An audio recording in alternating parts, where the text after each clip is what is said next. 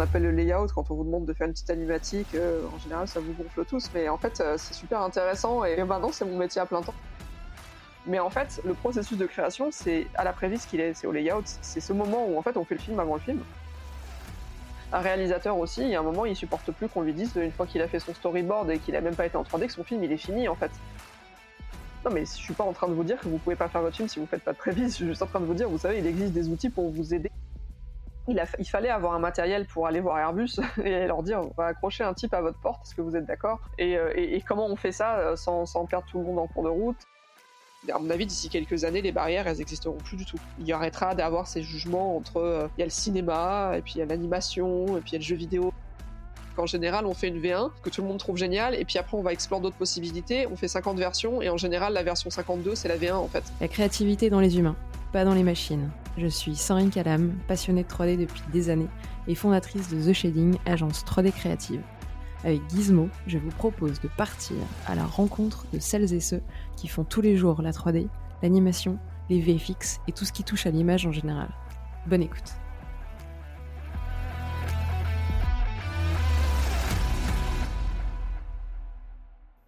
Salut Margot, bienvenue sur Gizmo. Salut. Nouvel épisode que je vous propose cette semaine. Euh, on va parler prévise en compagnie de Margot, comme je vous disais il y a quelques secondes. Avant ça, je vous le rappelle, ça fait quelques épisodes, mais je ne vais pas vous lâcher.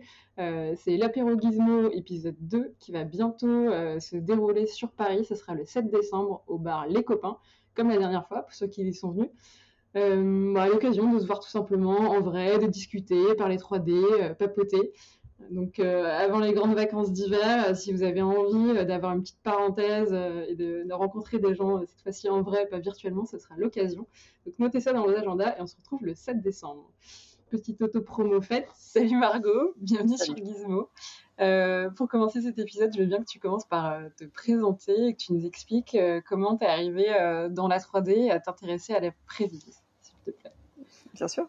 Euh, bah, je suis tombée un peu dedans euh, quand j'étais petite, la, la hein, euh, le coup de voilà, j'étais j'étais une enfant qui dessinait beaucoup, j'étais j'étais un peu geek avant l'heure aussi, je sais pas, il y avait des ordinateurs à la maison, j'aimais bien ça, j'ai eu des consoles de jeux très tôt et, et du coup tout ça, a un peu rejoint quand j'ai commencé à voir les premiers films en images de synthèse, bah, Toy Story ou les premières cinématiques de jeux vidéo, où je me suis dit, mais en fait, il existe un métier où théoriquement on peut faire tout ça en même temps. Et je me suis dit, ah, pas mal. On va essayer de voir de ce côté-là. Mes parents étaient un peu inquiets en se demandant un petit peu qu'est-ce que c'est que ce truc, est-ce que ça a vaguement un avenir ou pas et tout? Et donc j'avais j'avais 13 ou 14 ans donc j'avais un peu de temps. Ils m'ont dit bah on verra quand tu quand ce sera l'heure de faire tes études si tu es toujours motivé. Et euh, malheureusement pour eux, j'ai rien lâché, j'ai rien lâché, on s'est renseigné, on a fait des salons de formation euh, et voilà, donc j'ai fait, j'ai passé mon bac et puis j'ai fait une formation, une année de formation artistique pour avoir un book et j'ai postulé à Superfocom à l'époque. Euh, j'ai choisi d'aller à Arles, quitte à quitter Paris. Je me suis dit, allez, Valenciennes ou Arles? Je vais plutôt aller dans le sud. Donc je suis partie dans le sud. L'école, ça fait déjà quelques années qu'elle était installée là-bas.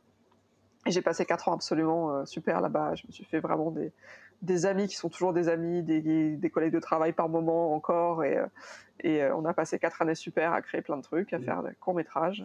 Et, et puis voilà, une fois sortie de là, je me suis lancée. je cherchais vraiment, je faisais plutôt de l'animation 3D de personnages. Donc j'ai commencé en, en, tant que bah, freelance à Paris dans des boîtes comme Sabotage Studio. Euh, j'ai bossé beaucoup à Digital District et euh, je faisais de, beaucoup de la publicité, du clip, euh, un peu de film. Et je faisais l'animation et, et, souvent en animation on faisait aussi tout ce travail de layout et de caméra. Et je me suis rendu compte que ça me plaisait beaucoup, de plus en plus, et que finalement c'était l'étape que je préférais le plus parce que j'étais en animation, j'avais pas eu une formation non plus extrêmement extrêmement poussée à l'époque et je pataugeais un peu et euh, j'arrivais du mal à aller dans les détails. Et, euh, en, en layout, je me suis rendu compte que j'étais pas trop pas trop pas trop mauvaise entre guillemets à, avoir des idées à ce niveau-là, à être rapide et, efficace. Et, euh, et qu'en plus, euh, bah voilà, j'adore le cinéma et, tout ce langage me plaisait beaucoup. Et je me suis dit tiens, mais au final, euh, peut-être que peut-être que c'est ça, plus un peu plus mon truc que l'animation. Et j'ai eu la chance de partir à Londres pour des raisons personnelles. On a eu, j'ai eu envie de bouger à Londres. Et euh, il y, a la boîte qui s'appelle The Third Floor, qui est le studio, donc qui est un, studio spécialisé en prévisualisation, qui a ouvert son antenne à Londres au moment où j'ai débarqué à Londres. et j'ai réussi à être embauchée tout de suite. Et je m'étais dit, allez, c'est un pari, on va voir ce que ça donne. On va voir si ça me plaît, on va essayer de jouer dans la cour des grands à ce niveau-là, et puis advienne que pourra. Et euh, bah, bonne pioche, ça s'est super bien passé. Euh, je me suis éclatée, vraiment. J'ai passé cinq ans super, euh, passé d'artiste à lead et puis à superviseur. Donc j'ai réussi à bosser sur plein de projets, rencontrer pareil plein de gens incroyables. Et voilà, je me suis rendu compte que oui, c'était un métier très complexe, qu'on pouvait vivre de cette spécialité et, et, faire plein de choses. Et donc du coup, je me suis dit tiens, ça pourrait être intéressant parce qu'on avait du mal à recruter d'aller d'aller d'aller aussi prêcher un peu la bonne parole dans les écoles, d'aller dire aux jeunes, mais vous savez, euh, cette étape qu'on appelle le layout, quand on vous demande de faire une petite animatique, euh, en général, ça vous gonfle tous, mais en fait, euh, c'est super intéressant et, et maintenant, c'est mon métier à plein temps et j'aurais jamais cru ça quand j'étais à l'école, donc voilà, essayer de, leur expliquer que ça existe, ce qu'on peut faire, à quoi ça sert et, et, et essayer de les motiver, de leur montrer qu'il y a des profils pour qui ça, ça fonctionnerait très bien. Donc j'ai fait ça pendant pas mal d'années aussi. Et puis, et puis voilà. Puis après, à un moment, je suis rentrée en France aussi. Je me suis dit, tiens, on va rentrer en France, avoir une famille et tout ça. Et, euh, j'ai travaillé pendant 5 ans, jusqu'à très récemment, avec les Android Associés, donc qui est le seul studio de prévisualisation en France, euh, qui, euh, qui fait un super boulot, beaucoup de, beaucoup de layouts pour de la cinématique de jeu, euh, beaucoup de, de layouts pour de l'animation, euh, du film aussi, bien sûr. Euh, J'étais associée avec eux, on a, on, a, voilà, on a fait bouger plein de trucs, ils ont super workflow aussi de, travail. Et puis voilà, on a beaucoup formé les gens, les, les jeunes justement que j'ai formés en école, qu'on a récupéré dans la boîte, qui ont appris aussi. Ça a été vraiment une excellente expérience. Et depuis très peu de temps, j'ai changé de boulot. Je suis passée à la tête d'un département créatif dans un studio de tournage, une solution qui propose une solution globale de tournage et de création qui s'appelle Dark Matters, qui va être annoncée bientôt. Et voilà, je vais être à la tête du département créatif où on aura aussi des services de visualisation pour le film et, euh, et probablement à terme un, un, virtual art department, donc de la création d'environnements de, de, euh, pour projeter, euh, pour projeter dans les murs LED euh, sur le tournage. Voilà, donc une nouvelle aventure qui commence. C'est un nouveau chapitre ouais, que tu viens d'écrire quasiment en direct. Une bonne petite exclusivité là. oui, oui, ça va être annoncé un peu officiellement sous, sous très peu de jours là maintenant. Et donc, et donc voilà, c'est un, un, nouveau projet qui se monte en France et on a, et on a des, la chance qu'en ce moment en France ça bouge beaucoup pour plein de raisons. Euh, euh, après, la, après la crise Covid, il y a plein de contenus qui se créent, euh, il y a plein de choses qui sortent. On, a, on voit là en ce moment en animation avec ce qu'a fait Fortiche sur Arkane pour Netflix, il y a un buzz autour de ça monstrueux, absolument mérité parce que c'est extrêmement qualitatif et ça a concerné. Voilà, je pense que j'ai la moitié de mon LinkedIn, mon LinkedIn qui a bossé dessus, et donc je pense que ça concerne beaucoup de gens et c'est absolument génial qu'on ait ce genre de projet et voilà, en, en, en, film aussi, ça se bouge et euh, on commence à avoir de très beaux projets internationaux qui viennent en France. C'est assez génial. On a, vraiment un espèce de moment où il y a tout qui change, le temps réel, le, le mix jeux vidéo, cinéma euh, et, et, les, et, les, gros projets qui arrivent en France et c'est très, très très excitant. Je pense qu'on a à peu près le même fil LinkedIn. Euh, moi, pareil, depuis 4 jours, euh, j'ai que du Arkane qui sort. Il faut se scroller quand même un bon moment avant de sortir des posts euh, d'Arkane. Exactement. C'est cool, tu nous as fait une super bonne introduction. En tout cas, on a balayé déjà tout ce que je voulais aborder avec toi euh, comme sujet. Ah bah bon. non, mais après, c'est bien, il n'y aura plus qu'à repiocher. Et, et j'aimerais bien commencer directement par la fin, c'est-à-dire euh, ouais. euh, que ça bouge énormément, mais on va essayer peut-être de prendre un peu les choses dans, dans l'ordre pour, mm -hmm. pour qu'on parle tous euh, de, de, la même chose. C comment tu passes du stade comment t'expliques à ces étudiants qu'en fait ce truc euh, qui est layout et que personne n'a envie d'en faire à l'école, euh, toi tu t'es pris de passion pour ça Qu'est-ce qui a Qu'est-ce que qu'est-ce que tu as trouvé dans le layout qui t'a plu autant au point de switcher, de laisser l'animation euh, de, de, côté? Tu disais que tu assez créatif, que tu avais des bonnes idées. Qu'est-ce que tu as un peu découvert euh, en t'y intéressant de, de, plus près? Et peut-être un peu plus que la moyenne que des étudiants qui le font à la va-vite bah, En fait, il y a, y, y, y a, plusieurs choses. C'est-à-dire que déjà, quand on est à l'école, on, nous pousse tous à être des spécialistes donc de la modélisation, de l'animation, du lighting, du rendu, du compositing, de tout ce qu'on veut. Et, euh, et, cette étape, on nous dit, voilà, c'est une espèce d'étape entre le storyboard et le produit fini critique. Alors ça, on nous a toujours appris que c'était critique parce qu'il fallait que le film marche déjà à l'animatique. Mais c'est un peu, bon, bah faites tout en brouillon avant de le faire bien. Et euh, quand on est étudiant, on a cette espèce d'impatience de mais non, j'ai appris à super bien modéliser, ou alors moi ce que je veux, c'est animer avec le rig, machin, truc, etc. Et, euh, et du coup, on on n'a pas la patience pour cette étape-là parce que ce qu'on veut, c'est s'en débarrasser très rapidement parce qu'on a l'impression que euh, c'est un truc que nous demandent les profs pour valider un process mais que nous, ce qui nous attend, euh, le, cœur du sujet, là où on va passer les nuits, c'est la suite. Et il y a une certaine réalité, effectivement, quand on fait un court métrage où, oui, on sait qu'on va passer des heures à galérer à animer les plans ou à les éclairer ou à les rendre, ou ce qu'on veut. Mais en fait, le processus de création, c'est à la prévise qu'il est, c'est au layout, c'est ce moment où en fait on fait le film avant le film. Et le but, c'est que normalement d'arriver à un produit assez fini pour qu'on se dise, ok, maintenant c'est l'ok, j'ai mes plans, j'ai juste à faire bien et à finir le boulot. Mais toutes les décisions artistiques et créatives, on va dire, de mise en scène, de où sont les personnages dans le plan, de cadrage, etc., on n'y touche plus. Parce que justement, c'est ce travail qui nous a permis de savoir qu'est-ce qu'on regarde, comment on le cadre, avec quelques focales, et du coup, à partir de là, en fait, on peut dérouler un plan de bataille et de se dire, ok, bon bah, euh, tel décor, en fait, on le voit que sous trois angles, on va peut-être pas le construire en entier, on va construire que ce qu'on voit, euh, ou alors, bah, finalement, tout ce décor-là, on, s'est rendu compte qu'on a filmé avec une focale un peu longue, tout, va être flou en arrière-plan. Donc ça sert peut-être à rien de faire des textures 8K euh, pendant 50 nuits. Et, en fait, quand on a bien fait sa prévise, derrière, il y a tout qui découle et qui est beaucoup plus simple. Et c'est, marrant parce que c'est un truc que naturellement, dans mon groupe à l'école, on, avait fait ça. On avait fait une prévise qui fonctionnait super bien, où il y avait déjà tout le film. Et en fait, une fois qu'elle a été loquée qu'on s'est dit, bah, le film il fonctionne, pourquoi euh, passer notre temps à le réinventer puisqu'on a déjà tellement de boulot pour le faire bien On est resté loqué sur notre prévise, il n'y a rien qu'à changer quasiment entre la prévise et le film fini, on a juste passé notre temps à améliorer. Et, on devait être un des seuls films où on n'a pas fait de nuit blanche, on n'a pas fait de week-end, on a bossé très régulièrement toute l'année, mais on avait un vrai plan de bataille qui a fonctionné. Donc en fait, dès l'école, paradoxalement, euh, j'avais eu la preuve que c'était quand même euh, pas complètement stupide. Et après, quand je suis arrivé dans le milieu pro, en faisant les deux, euh, ben voilà, moi, je, cite souvent cet exemple parce que c'est un, un, exemple qui me tient à cœur parce que c'est vraiment été le moment du déclic pour moi. J'ai eu la chance de travailler plusieurs fois avec un réalisateur qui s'appelle Édouard Salier, Salier qui faisait des pubs à l'époque super, qui faisait du clip, il a fait beaucoup de clips pour Massive Attack. Et on un moment on s'est retrouvé, on a bossé plusieurs fois ensemble avec plein d'autres gens évidemment à Digital District, et on s'est retrouvé dans cette espèce de, on a fait un clip pour le groupe qui s'appelle Justice, qui s'appelle Civilisation. Donc c'est un clip avec des bisons qui courent, il y a des statues qui tournent, etc. Et on s'est retrouvé vraiment. Euh, il y avait un plan de bataille et puis euh, les, musiciens ont tout remis sur la table. Il fallait changer parce que l'idée de base, il y a eu un tsunami au Japon, ça marchait plus, etc., etc. Et on s'est retrouvé euh, from scratch à dire bon ok qu'est-ce qu'on raconte comme histoire? Et du coup par hasard extraordinaire tous les gens qui étaient dans la pièce à ce moment-là, donc les graphistes et les réels, on a tous brainstormé, brainstormé ensemble et puis on a commencé à créer des choses un peu from scratch comme ça de manière très organique. Il était avec nous, on faisait des caméras, il s'asseyait à côté de moi, il me dirigeait, il dirigeait un autre animateur, etc., etc. Et en fait, c'était absolument génial. Et puis après, il restait avec nous et on a commencé à animer, à animer les bisons, etc. Et je me suis rendu compte que bah, il venait me voir, puis il me disait ah ouais, il regardait, puis ça prenait des heures, et il se passait pas grand chose d'intéressant. J'étais avec mes petits sabots, à les faire bouger. Euh, voilà, c'est long l'animation. Et, euh, et, il me disait ah c'est moins rigolo qu'il y a trois semaines quand on faisait tout le truc. Et puis en fait, j'ai vraiment bloqué. Je me rappelle vraiment de ce moment où je lui ai dit ah oui, bah ouais, en fait, t'as raison, mais même moi, je trouve ça vachement moins rigolo qu'il y a trois semaines où on était là, on sortait 50 euh, caméras par jour euh, de plein de manières, on les envoyait au monteur, le monteur faisait sa tambouille, etc. Et là, c'était fini, maintenant, fallait animer, quoi. Et en fait, pour plein de gens, c'est le début de du sujet intéressant, et pour moi, je pensais que c'était ça, et je me suis rendu compte dans ce cas-là que ça l'était plus.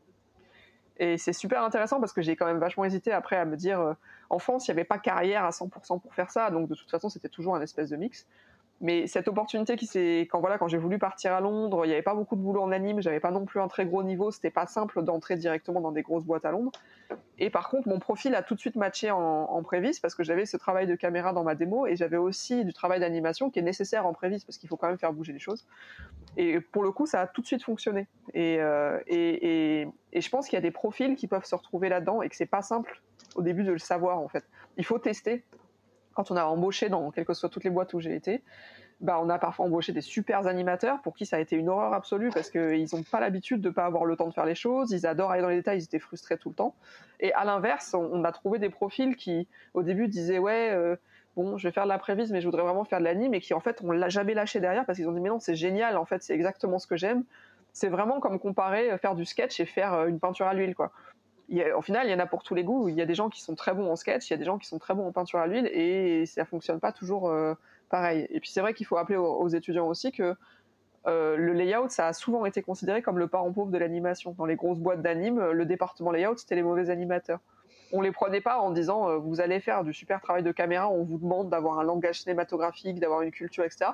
On leur disait bah écoutez, on vous met là et puis faites vos preuves pendant deux ans et puis si vous n'êtes pas trop mauvais, on vous enverra en animation après, qui était le sésame absolu.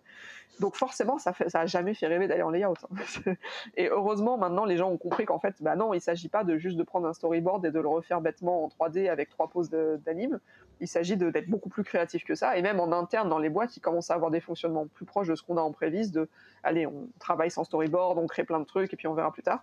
Et donc, du coup, toute la filière se développe dans des bonnes conditions, et maintenant, c'est vraiment plus le parent pauvre de l'animation comme ça a pu l'être à une époque. Qu'est-ce qui, d'après toi, a changé pour que euh, toute la filière aujourd'hui laisse un peu plus une place à la prévise et que ce soit plus euh, le parent pauvre ou l'étape un peu euh, bâclée sur lequel on n'a pas envie de, passer de temps? Et pour que, entre autres, vous ayez pu monter les Android associés qui a une place en France, qu'il y ait des studios qui se spécialisent à Londres et qui font ça exclusivement. Qu'est-ce qui a changé d'après toi? Il y a deux choses. Déjà, il y a la partie, euh, il y a la partie animation. Donc la partie animation, c'est vraiment, c'est là que ça a mis le plus de temps à changer parce qu'on est vraiment dans un process historique qui a toujours fonctionné pareil, qui est on fait un script et puis après, bon bah, on va passer des plombs, va faire un storyboard, on va le valider une fois qu'il est validé, on passe en 3D et là on déroule chaque étape l'une après les autres et il faut que ça fonctionne comme ça parce que c'est plus pratique, on l'a budgété comme ça, les plannings, on a l'habitude de les faire se chevaucher comme il faut, etc. etc. Donc il n'y avait pas de place pour, bah tiens, on va créer des choses en 3D. C'était non, c'était no, go. Il fallait absolument euh, appliquer ce qui avait été validé en storyboard, etc. Et à côté de ça, il y a la prévise qui s'est développée pour le cinéma. Et pour le cinéma, il n'y a pas cette chaîne de production. Il n'y a pas, il y a pas tout ça. C'est, on a un script et puis on Hollywood s'est rendu compte que faire les scènes en 3D avait un intérêt pour planifier plein de choses, pour euh, maîtriser les coûts, pour, euh, pour bah, voir les choses, les montrer à un producteur, parce qu'il n'y a, a, rien et que la plupart des acteurs, les producteurs, etc., lire un storyboard, c'est pas non plus le truc le plus intuitif du monde. Donc, ils se sont rendus compte qu'il y avait un vrai potentiel et une appétence pour, dépenser un peu d'argent, pour voir les choses en 3D avant et pour pouvoir euh, bah, vérifier si ça fonctionne. Parce que la problématique du tournage, c'est qu'on a un temps très limité, ça coûte très cher, on a des acteurs. Il faut pas gaspiller ce temps-là, sinon c'est foutu en fait. C'est pas comme en 3D où même si ça coûte cher, on peut rallonger un peu indéfiniment les choses si jamais il y a un problème. Et du coup, il y a cette espèce de, truc qui s'est créé. Il y a des gens qui, à un moment, se sont dit, bah voilà, on va se mettre ensemble et on va faire de la tambouille en 3D, on va faire du sketch en 3D, donc on va faire des trucs un peu vite fait. Et euh, qui se sont dit, mais en fait, il y a un marché pour ça, qu'on commencé à créer des boîtes comme The Sort Floor et Elon, il y en a plein des, boîtes comme ça, et qui en fait ont complètement trouvé leur place. Et ensuite, il y a un moment, les gens de l'animation ont un peu regardé ces gens en disant, mais euh, eux, ils s'éclatent, ils, sont beaucoup plus libres dans leur création, euh, et nous, quand, il faut refaire une scène parce qu'on se rend compte que ça fonctionne pas, on nous dit bah attendez ça va repartir en storyboard etc. Il y a un moment, c'est ces gens-là aussi, euh, Elon sur Kung Fu Panda, ils avaient fait ça, il y avait des scènes qui marchaient pas, ils, avaient ils, ont débarqué et ils ont commencé à directement en 3D à faire plein de propositions et à un moment les gens se sont rendus compte que c'était possible, c'est juste qu'il faut être, c'est plus efficace quand on est un peu en dehors du pipeline qu'on n'est pas dans une chaîne bloquée et qu'on fait un peu notre tambouille de notre côté parce que bah, pour être efficace, il y a un moment, c'est pas sorcier, il faut quand même pouvoir prendre des raccourcis. Euh, et, du coup, ça, ça a commencé à se créer. Et puis les gens de l'animation ont fait, mais attendez, c'est super. Euh, en fait, c'est beaucoup plus créatif. Euh, et, du coup, ils se sont un peu lancés là-dedans aussi. Et en, ce moment, en plus, il y a toute la, nouvelle dynamique du real time qui fait que maintenant, c'est devenu un paradigme. Voilà, on dit, on peut tout faire en même temps. On peut avoir le réel qui vient, qui édite, etc. Et donc tout le monde se dit, bon bah, si on passait à la pratique, voilà, maintenant on va faire des choses qui font que c'est plus organique, c'est plus c'est plus euh, spontané et on arrête, on sort un petit peu de ce schéma qui existe toujours mais qui tend à se modifier un peu plus parce que bah, bah, tout simplement un réalisateur aussi, il y a un moment il supporte plus qu'on lui dise une fois qu'il a fait son storyboard et qu'il a même pas été en 3D que son film il est fini en fait, ça a pas de sens. Donc euh, voilà, donc ça, change aussi à ce niveau-là euh, pour ces raisons-là je pense. Et puis comme tu le dis, ça permet à un réalisateur euh, d'être vraiment conscient de à quoi va ressembler son film et pas être un, peu euh, menotté euh, une fois que la 3D est terminée. en réalité, il a plus de mots à dire. En réalité, ça va être très compliqué de changer beaucoup de choses. Donc, ah oui c'est là où il est un petit peu bloqué. Il peut y avoir un peu une frustration. En tout cas, le film qu'il avait en tête ne ressemble pas du tout à, ce qui est réellement produit et ce qui sortira sur les écrans. Tu as parlé des productions internationales. Est-ce qu'aujourd'hui, des productions françaises arrivent à se dégager un budget euh, suffisant pour intégrer euh, de, la, prévise ou ça reste juste pour des énormes prods de, de cinéma où euh, ils ont un budget conséquent? Bah, c'est toujours pareil. Il y a, pareil, il y a, cette image que c'est forcément c'est Hollywood qui le fait, ils ont les moyens et donc effectivement il faut dégager du budget pour ça. Mais euh, on a essayé, notamment avec les Android, de faire toute une éducation à ce niveau-là sur euh, sur euh, bah non en fait comme c'est pour économiser de l'argent au tournage, cet argent il faut le prendre ailleurs et puis il, est vraiment utile en amont.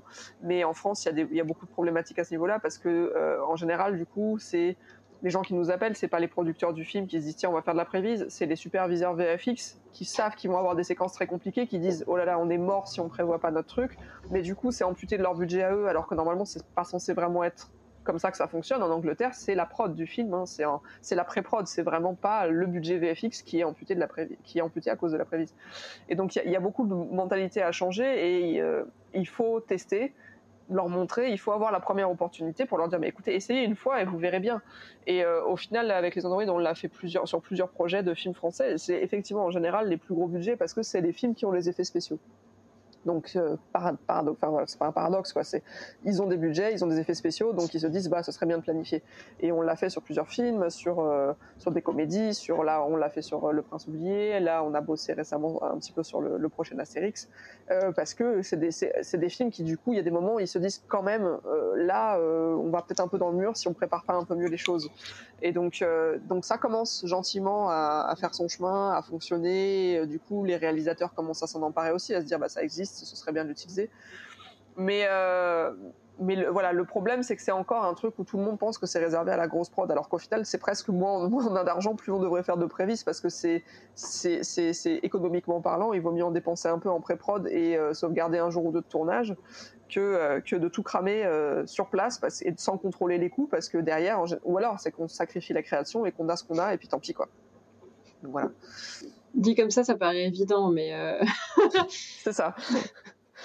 mais, on dirait que tu as passé quand même beaucoup d'heures à essayer de les, euh, les, éduquer et les persuader. Euh. quel est le plus gros frein ou, ou encore aujourd'hui, euh, tu as cette barrière et tu n'arrives pas à, leur faire comprendre que ça peut vraiment changer leur film et le tournage quand tu parles peut-être à des réalisateurs vieille école qui ont jamais fonctionné avec la prévise et, ils ne le voient pas l'intégrer aujourd'hui à leur, à leur fabrication?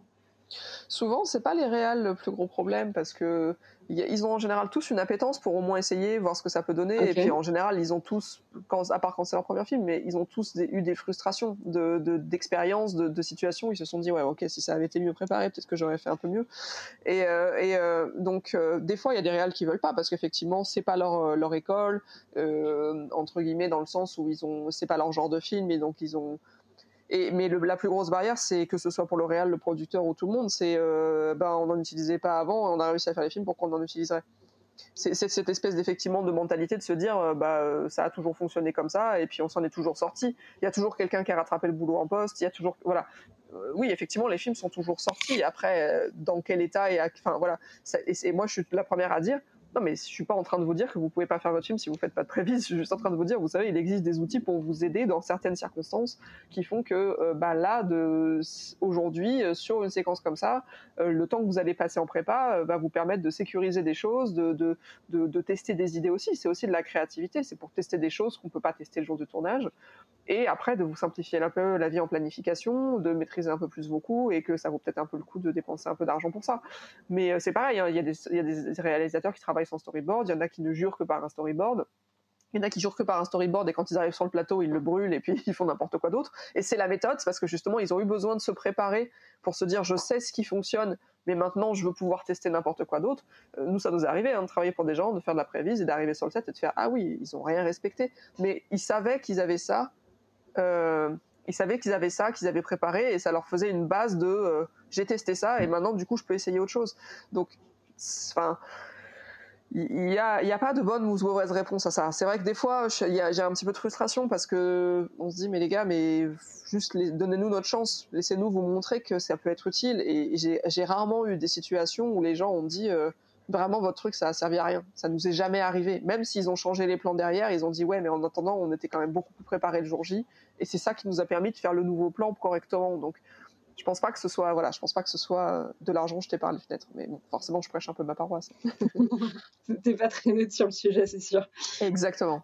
Mais euh, oui comme tu le dis c'est un nouvel outil. Après faut l'appréhender et, soit certains vont suivre à la lettre les prévises que vous avez pu leur euh, leur proposer, soit, comme tu le dis, c'est une étape et, ça permet de faire évoluer la réflexion et, et qu'il euh, y ait déjà beaucoup plus de pistes créatives qui soient mises sur la table pour que euh, le jour J, lors du tournage, euh, tous ces tests-là, tu pas besoin de les faire.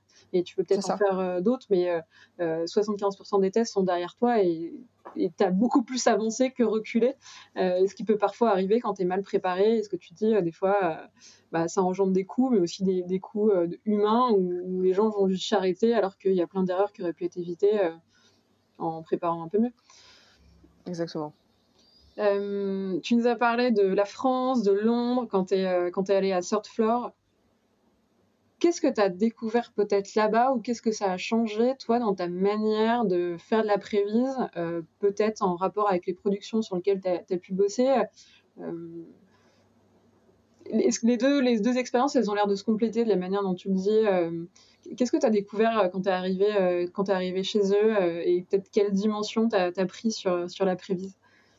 Il y a vraiment le rapport d'échelle. Déjà, c'est sûr que quand on a débarqué sur, des, sur ces fameux gros films hollywoodiens, euh, déjà, voilà, découvrir qu'à Londres, euh, tout, Hollywood, euh, tout Hollywood tourne là-bas et qu'en fait, il, ne suffit pas d'aller très loin pour pouvoir bosser sur ces projets-là. je me suis rendu compte de l'ampleur parce qu'en fait, la prévise c'était très mal documenté parce que c'était, surtout quand à l'époque où j'ai débarqué, c'était encore un peu dans l'ombre dans le sens où il y avait encore un petit peu ce truc où on dit pas trop qu'on en fait parce qu'on voudrait pas que les gens pensent qu'en fait, c'est pas la magie du cinéma sur le plateau et le réalisateur qui a tous les qui a tous les, les contrôles et les pouvoirs, alors qu'en fait on travaille avec lui bien sûr et le directeur de la photographie.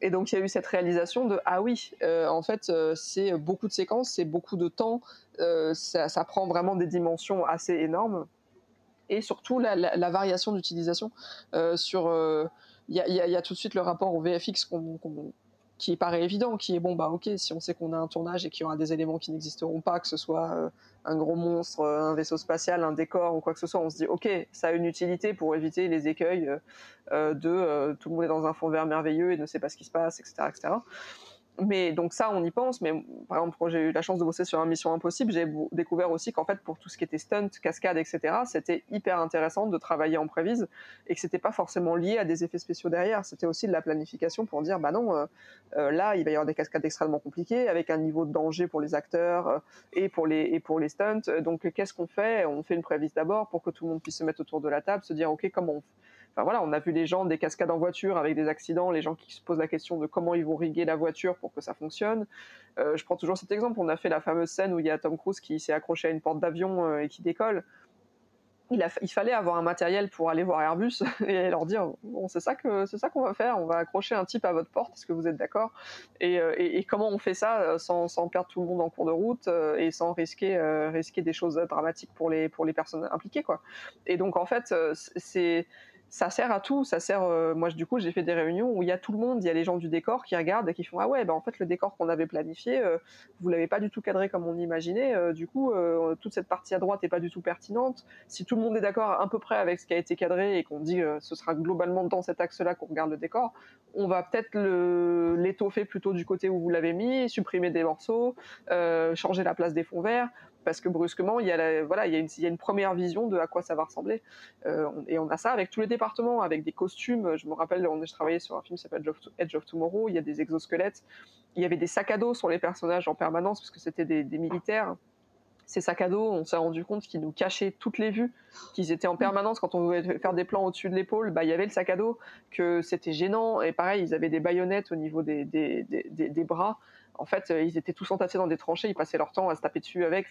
Et du coup, dès la prévise, on a fait OK, on change, le design, on enlève les sacs à dos, on enlève les baïonnettes. Il faut simplifier ça. Pareil, tout le monde avait des casques. Il y a un moment, il y a Tom Cruise dans le film, euh, ils se sont dit OK, le plus rapidement possible, il faut qu'il perde son casque. On n'arrive pas à reconnaître qui est qui. C'est le problème de tous les films de guerre qui font qu'en général, ils ont tous des casques un peu custom, etc. Parce que c'est très compliqué de suivre une action quand euh, tout le monde est habillé pareil.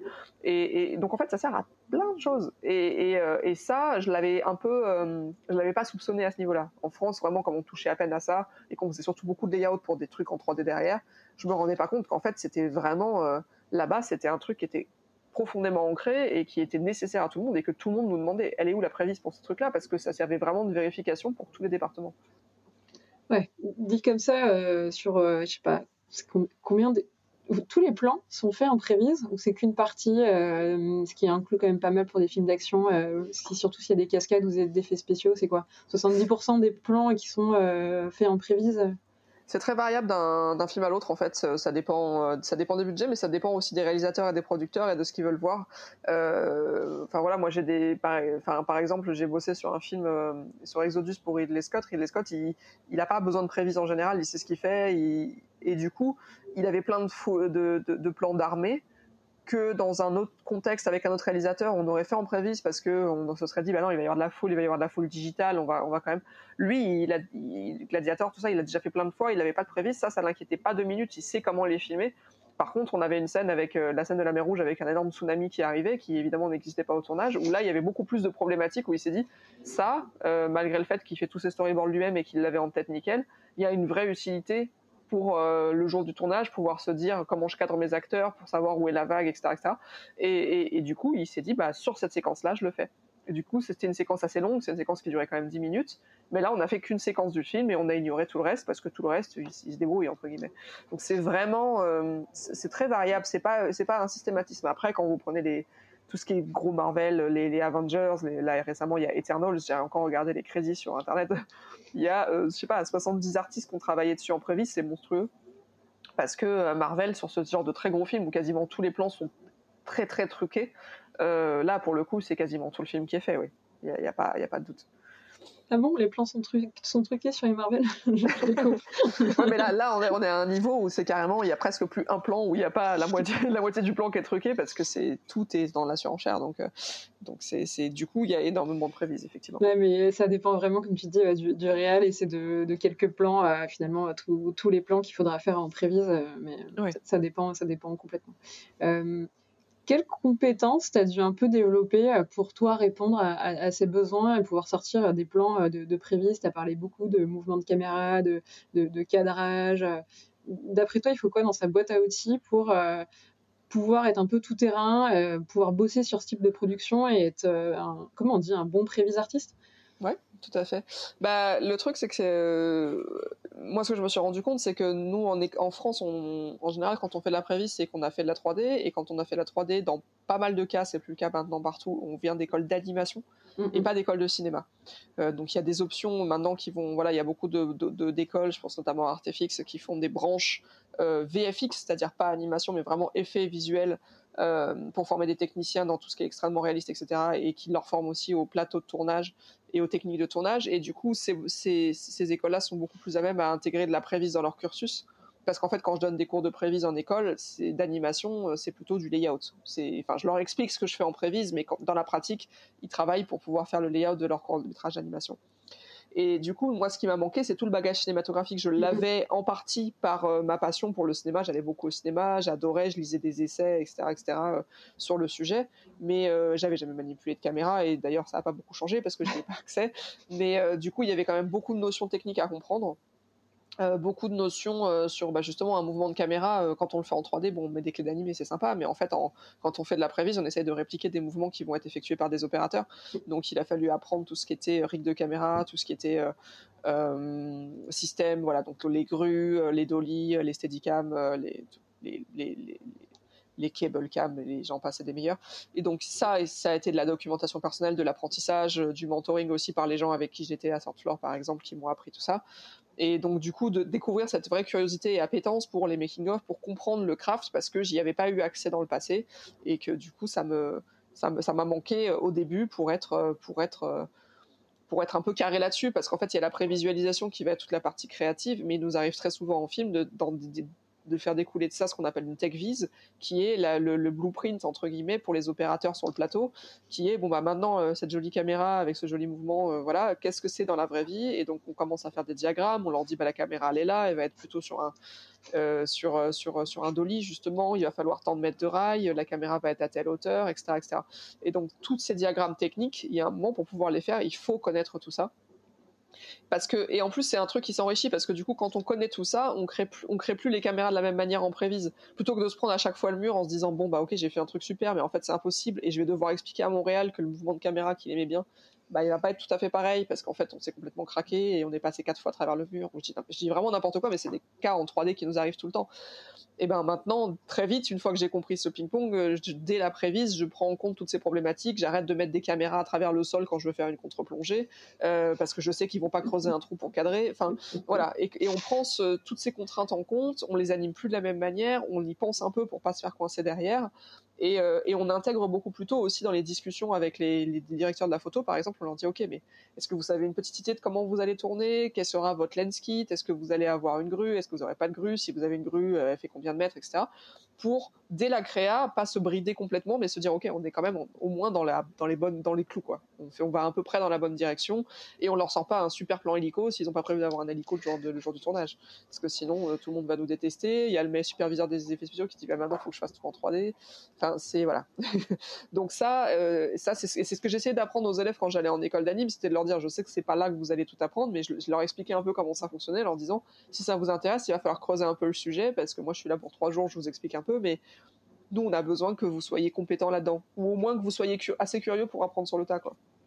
Ouais, et comme tu dis, là, ça s'ancre euh, réellement sur la suite, c'est-à-dire euh, le tournage. Donc, tu, fais des choix ensuite stratégiques, euh, euh, créatifs, en, lien avec le matos qui va être nécessaire euh, pour que techniquement ce soit clairement faisable. J'adore l'exemple de la caméra à travers le sol où ils vont clairement pas creuser une tranchée pour enfin se mettre dedans. Ça. Ils le font des fois, hein, mais c'est vraiment exceptionnel. Ça veut dire qu'ils nous disent Ok, on veut vraiment ce plan, on veut vraiment ce truc-là, et on a vraiment prévu de se mettre en contrebas, mais c'est rare. ouais. Mais du coup, tu as toi, tu as vachement bossé pour être calé techniquement et pouvoir euh, derrière euh, pouvoir livrer des, tech vis euh, que des techniciens sur place vont pouvoir suivre à la lettre. Est-ce qu'il y a d'autres types de prévisualisation comme ça qui sont, qui sont proposés C'est-à-dire, tu nous as parlé de la prévise, tu nous as parlé de la tech vis. Il y en a d'autres comme ça qui ont peut-être d'autres fonctions pour alimenter certains postes de manière peut-être un peu plus épisodique, mais qui peuvent être très utiles de la même manière que la tech vis sur, sur un tournage? Oui, bien sûr. Alors, euh, ils ont, il y a eu cette période un peu barbare où on a inventé 15 euh, 000 termes différents avec le mot vis dedans. C'est devenu imbuvable pour tout le monde. Et c'est pour ça que maintenant, plutôt que de pas dire on fait de la prévise, on dit on fait de la visualisation au sens large parce qu'en fait, ça englobe bah, tous ces euh, fameux termes que je vais t'énoncer maintenant. Mais, mais il y a, voilà, tout le monde, tout le monde trouvait une nouvelle information. Il y a eu la devise qui voulait pas dire grand chose, qui était le design vise, qu'on appelle maintenant un peu plus le scouting, qui est qu'en fait, tu peux proposer à n'importe qui euh, de, c'est vraiment de la validation d'assets en fait. C'est-à-dire qu'on se dit bah euh, tiens on a un vaisseau spatial on l'a modélisé d'après les plans du Art Department et ben on va donner euh, on va donner à qui veut regarder que ce soit le, mec qui a, créé le design ou le réalisateur ou tout le monde. On va leur donner par exemple soit un casque VR soit un viewer et ils vont se promener exactement comme on se promènerait dans une on va chez un promoteur immobilier, on se promène dans sa future maison, mais voilà, ils vont se promener dedans pour regarder à quoi ça ressemble, comment on se sent quand on est assis dans le cockpit, est-ce qu'il y a vraiment de la place, est-ce que, voilà, j'ai bossé sur un Star Wars, on a fait pas mal ça sur un nouveau type de vaisseau, on s'est rendu compte qu'un être humain était bien dedans, mais que le robot qui est USO, qui allait être dedans, qui était plus grand, était vraiment tassé, qui, comme il a des proportions un peu bizarres, qui pouvait pas plier les jambes, on, a fini par faire une version extérieure du vaisseau et une version cockpit qui n'était pas forcément compatible, mais que tout le monde s'en fout en fait, mais parce que c'est comme ça qu'on résolvait les problèmes. Donc ça s'appelle vraiment le scouting. On peut faire ça sur du décor, pour pouvoir dire euh, voilà, on a juste modélisé le décor. Maintenant, euh, euh, cher directeur de la photographie, viens avec nous, viens te balader, viens tester tes focales avec une caméra virtuelle, viens regarder ce qui se passe et, commence à nous dire bah finalement là les cailloux ils sont pas au bon endroit. là quand je suis là, j'ai ce truc là qui fait une ombre, ça va nous tomber en plein sur les acteurs, il faut le pousser. Et voilà, et on travaille de manière itérative très très tôt dans la chaîne de production. Donc voilà, ça c'est toute la partie.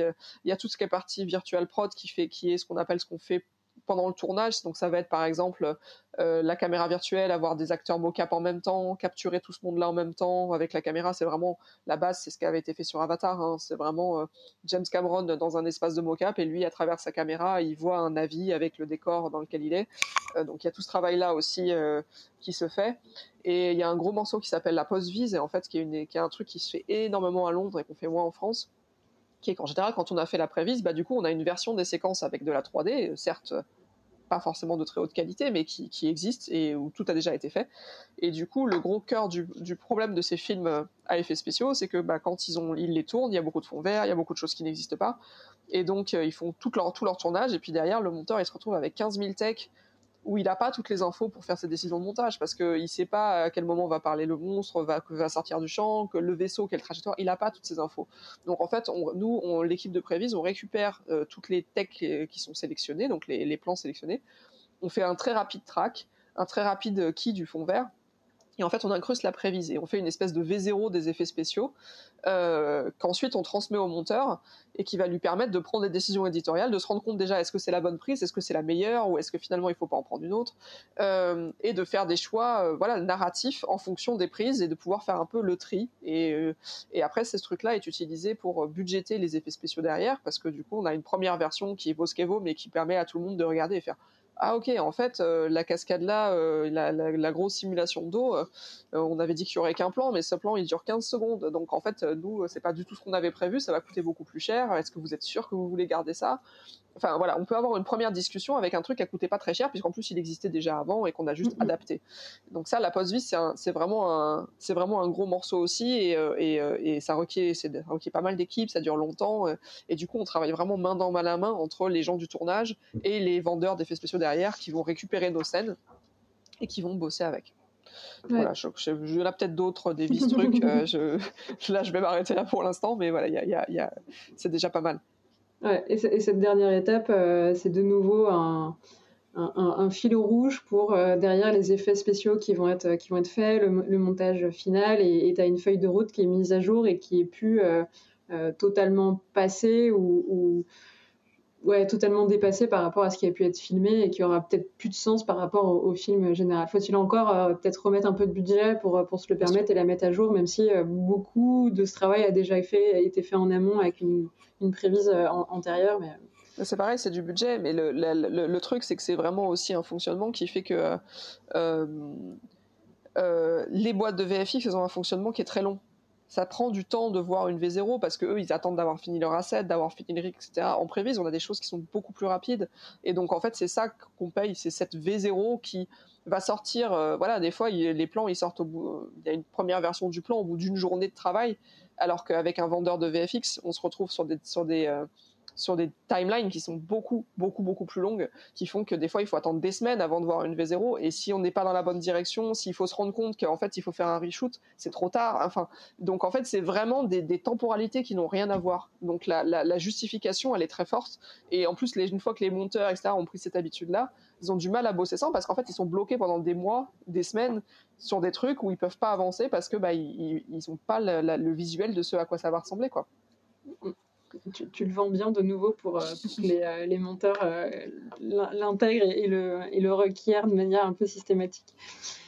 Tu, nous as beaucoup parlé là de ton expérience à Londres, de ce que tu as appris, d'un peu la différence entre ce qui se fait de manière, ce qui se fait du côté anglophone et du côté francophone. Il y a eu un espèce de switch quand tu es toi revenu en France où tu as senti que ça pouvait peut-être un peu bouger, que les productions étaient prêtes à intégrer de la prévise. Euh, c'était quoi votre ambition au sein des Android associés euh, par rapport peut-être au, marché français, même si vous avez bossé sur des euh, productions internationales, pour faire un truc cette fois-ci en, France et peut-être essayer de faire bouger un peu les choses de l'intérieur? Bah, les Android, en fait, ils existaient bien avant que j'arrive. Hein. C'est moi, je les ai rejoints en cours de route. Donc euh, tout le travail euh, de monter la boîte, de démocratiser tout ça, ils l'avaient fait sans moi et ils l'avaient très très bien fait. Euh, ils se sont ils se sont heurtés à ces problématiques eux dans leur passé. Donc c'est les, les, Android, je parle de trois associés, hein, Tristan, Henri et Volsi, qui se sont mis ensemble, qui ont beaucoup bossé ensemble à Attitude Studio dans le passé et qui se sont déjà retrouvés enfin dans ces problématiques de, ils ont fait de la mocap, ils ont fait du cadrage de mocap, etc. Et les gens l'utilisaient pas de la bonne manière. Euh, c'était dans des chaînes de production qui fonctionnaient pas et, ils avaient vu aussi ce qui se faisait à l'étranger. Ils s'étaient dit mais non, mais nous on veut faire ça, on veut faire ça en France parce que bah oui, ça a du sens, c'est le métier qui nous passionne et, donc ils ont voulu créer leur boîte et leur structure et ils ont fait un super boulot à ce niveau-là. Ça a été très difficile parce que partir de zéro pour convaincre des gens qui n'ont pas l'habitude d'en utiliser, ça a été vraiment euh, vraiment très très laborieux pour eux et ils ont et ils ont réussi. Moi, quand je suis arrivée, ils avaient déjà fait un boulot énorme parce qu'ils avaient déjà réussi à bosser avec Blur Studio, donc le gros studio de Los Angeles, sur euh, un film chinois qui s'appelle euh, Feng Chen Ben, je ne me rappelle plus de la traduction française. Euh, je, m'échappe totalement. mais, mais du coup, ils avaient fait de la prévise pour eux, ils avaient déjà fait cet énorme truc de, faire des séquences pour un gros film à gros budget et ils l'avaient fait de manière admirable. Et du coup, ils avaient déjà entamé cette relation avec Blur qui faisait que moi, quand j'ai débarqué, on était déjà sur des discussions de. Il y avait Love, Death Robots qui arrivait, il y avait Deadpool 2, il y avait plein de trucs comme ça. Donc, ce travail-là, j'ai pas eu à le faire. On a eu à le faire après parce qu'on a cherché à se dire bon, bah, c'est bien euh, bosser avec Blur, mais euh, voilà, il faut qu'on essaie de bosser en France avec des Français, il faut qu'on essaie de faire d'autres choses. Et euh, il m'avait déjà dit, attention, méfie-toi, euh, on a essayé. Et en fait, la manière dont les budgets sont gérés ne sont pas les mêmes. Et donc, du coup, comme on dépend des départements VFX, les mecs sont frileux parce qu'ils ont déjà pas assez de, boulot, de thunes pour faire leur boulot. Donc, il y avait une vraie logique où, en fait, on arrive devant un constat où on fait OK, effectivement, ça va être très compliqué parce que soit on change toutes les mentalités de tout le monde et il y a un moment tout le monde fait génial, on y va, soit euh, on se heurtera toujours à un mur parce qu'on pourra jamais le faire bien, parce qu'on sera toujours avec des budgets limités. Et voilà. Et donc, il y a eu des petites opportunités. Il y a eu des fenêtres de tir où sur une séquence, sur un film, on a pu le faire et du coup, ça a fonctionné. Donc, du coup, on nous a rappelé, etc., etc. Mais, euh, mais en France, voilà, on est encore un peu loin de ces pratiques. Et euh, à part si demain quelqu'un se dit, euh, là, c'est sûr qu'avec avec les majors qui arrivent, les Netflix, les Amazon, etc., qui ont des fonctionnements à, l'anglo-saxonne et qui commencent à faire des grosses séries aussi en France, on a un peu une fenêtre de tir parce que les gens connaissent. Quand, quand on en parle avec eux, ils ont cette culture de bah non, on l'a déjà fait, on sait, et, on commence à être intéressé pour avoir les mêmes services. Donc ça, ça c'est très intéressant. C'est un petit peu dommage que ça doive passer encore par le fait que c'est les Anglais qui arrivent et qui, nous disent bah oui, bah nous on a l'habitude, bien sûr, aucun problème. Chez les Android associés, euh, ils ont bossé avec euh, avec euh, Blur, mais avec Goodbye Kansas, avec Platige, avec Digi qui bosse avec quasiment toutes les boîtes de cinématiques de jeux vidéo d'Europe. Enfin, et donc du coup, il y a un moment, c'est, on travaille heureusement avec Capsule en France aussi qui fait de la cinématique. Donc là, à ce niveau-là, euh, il n'y a pas eu trop de problèmes. Mais, mais je veux dire, on se heurte quand même au fait que tout le monde, tout le monde est intéressé, tout le monde veut bosser avec nous, sauf euh, une grosse partie de la communauté française. Voilà. Après, ça bouge, donc on, va être positif. oui, comme tu dis, euh, ça va plutôt dans le bon sens. Il y a plutôt un vent positif à ce niveau-là pour, pour les prods qui, qui bougent on, pourrait en, effet débattre sur euh, pourquoi ça bouge que maintenant. Et, euh, c'est en effet grâce à eux et aux gros studios et aux gros majeurs qui, euh, débarquent. Mais, déjà, ça bouge dans le bon sens.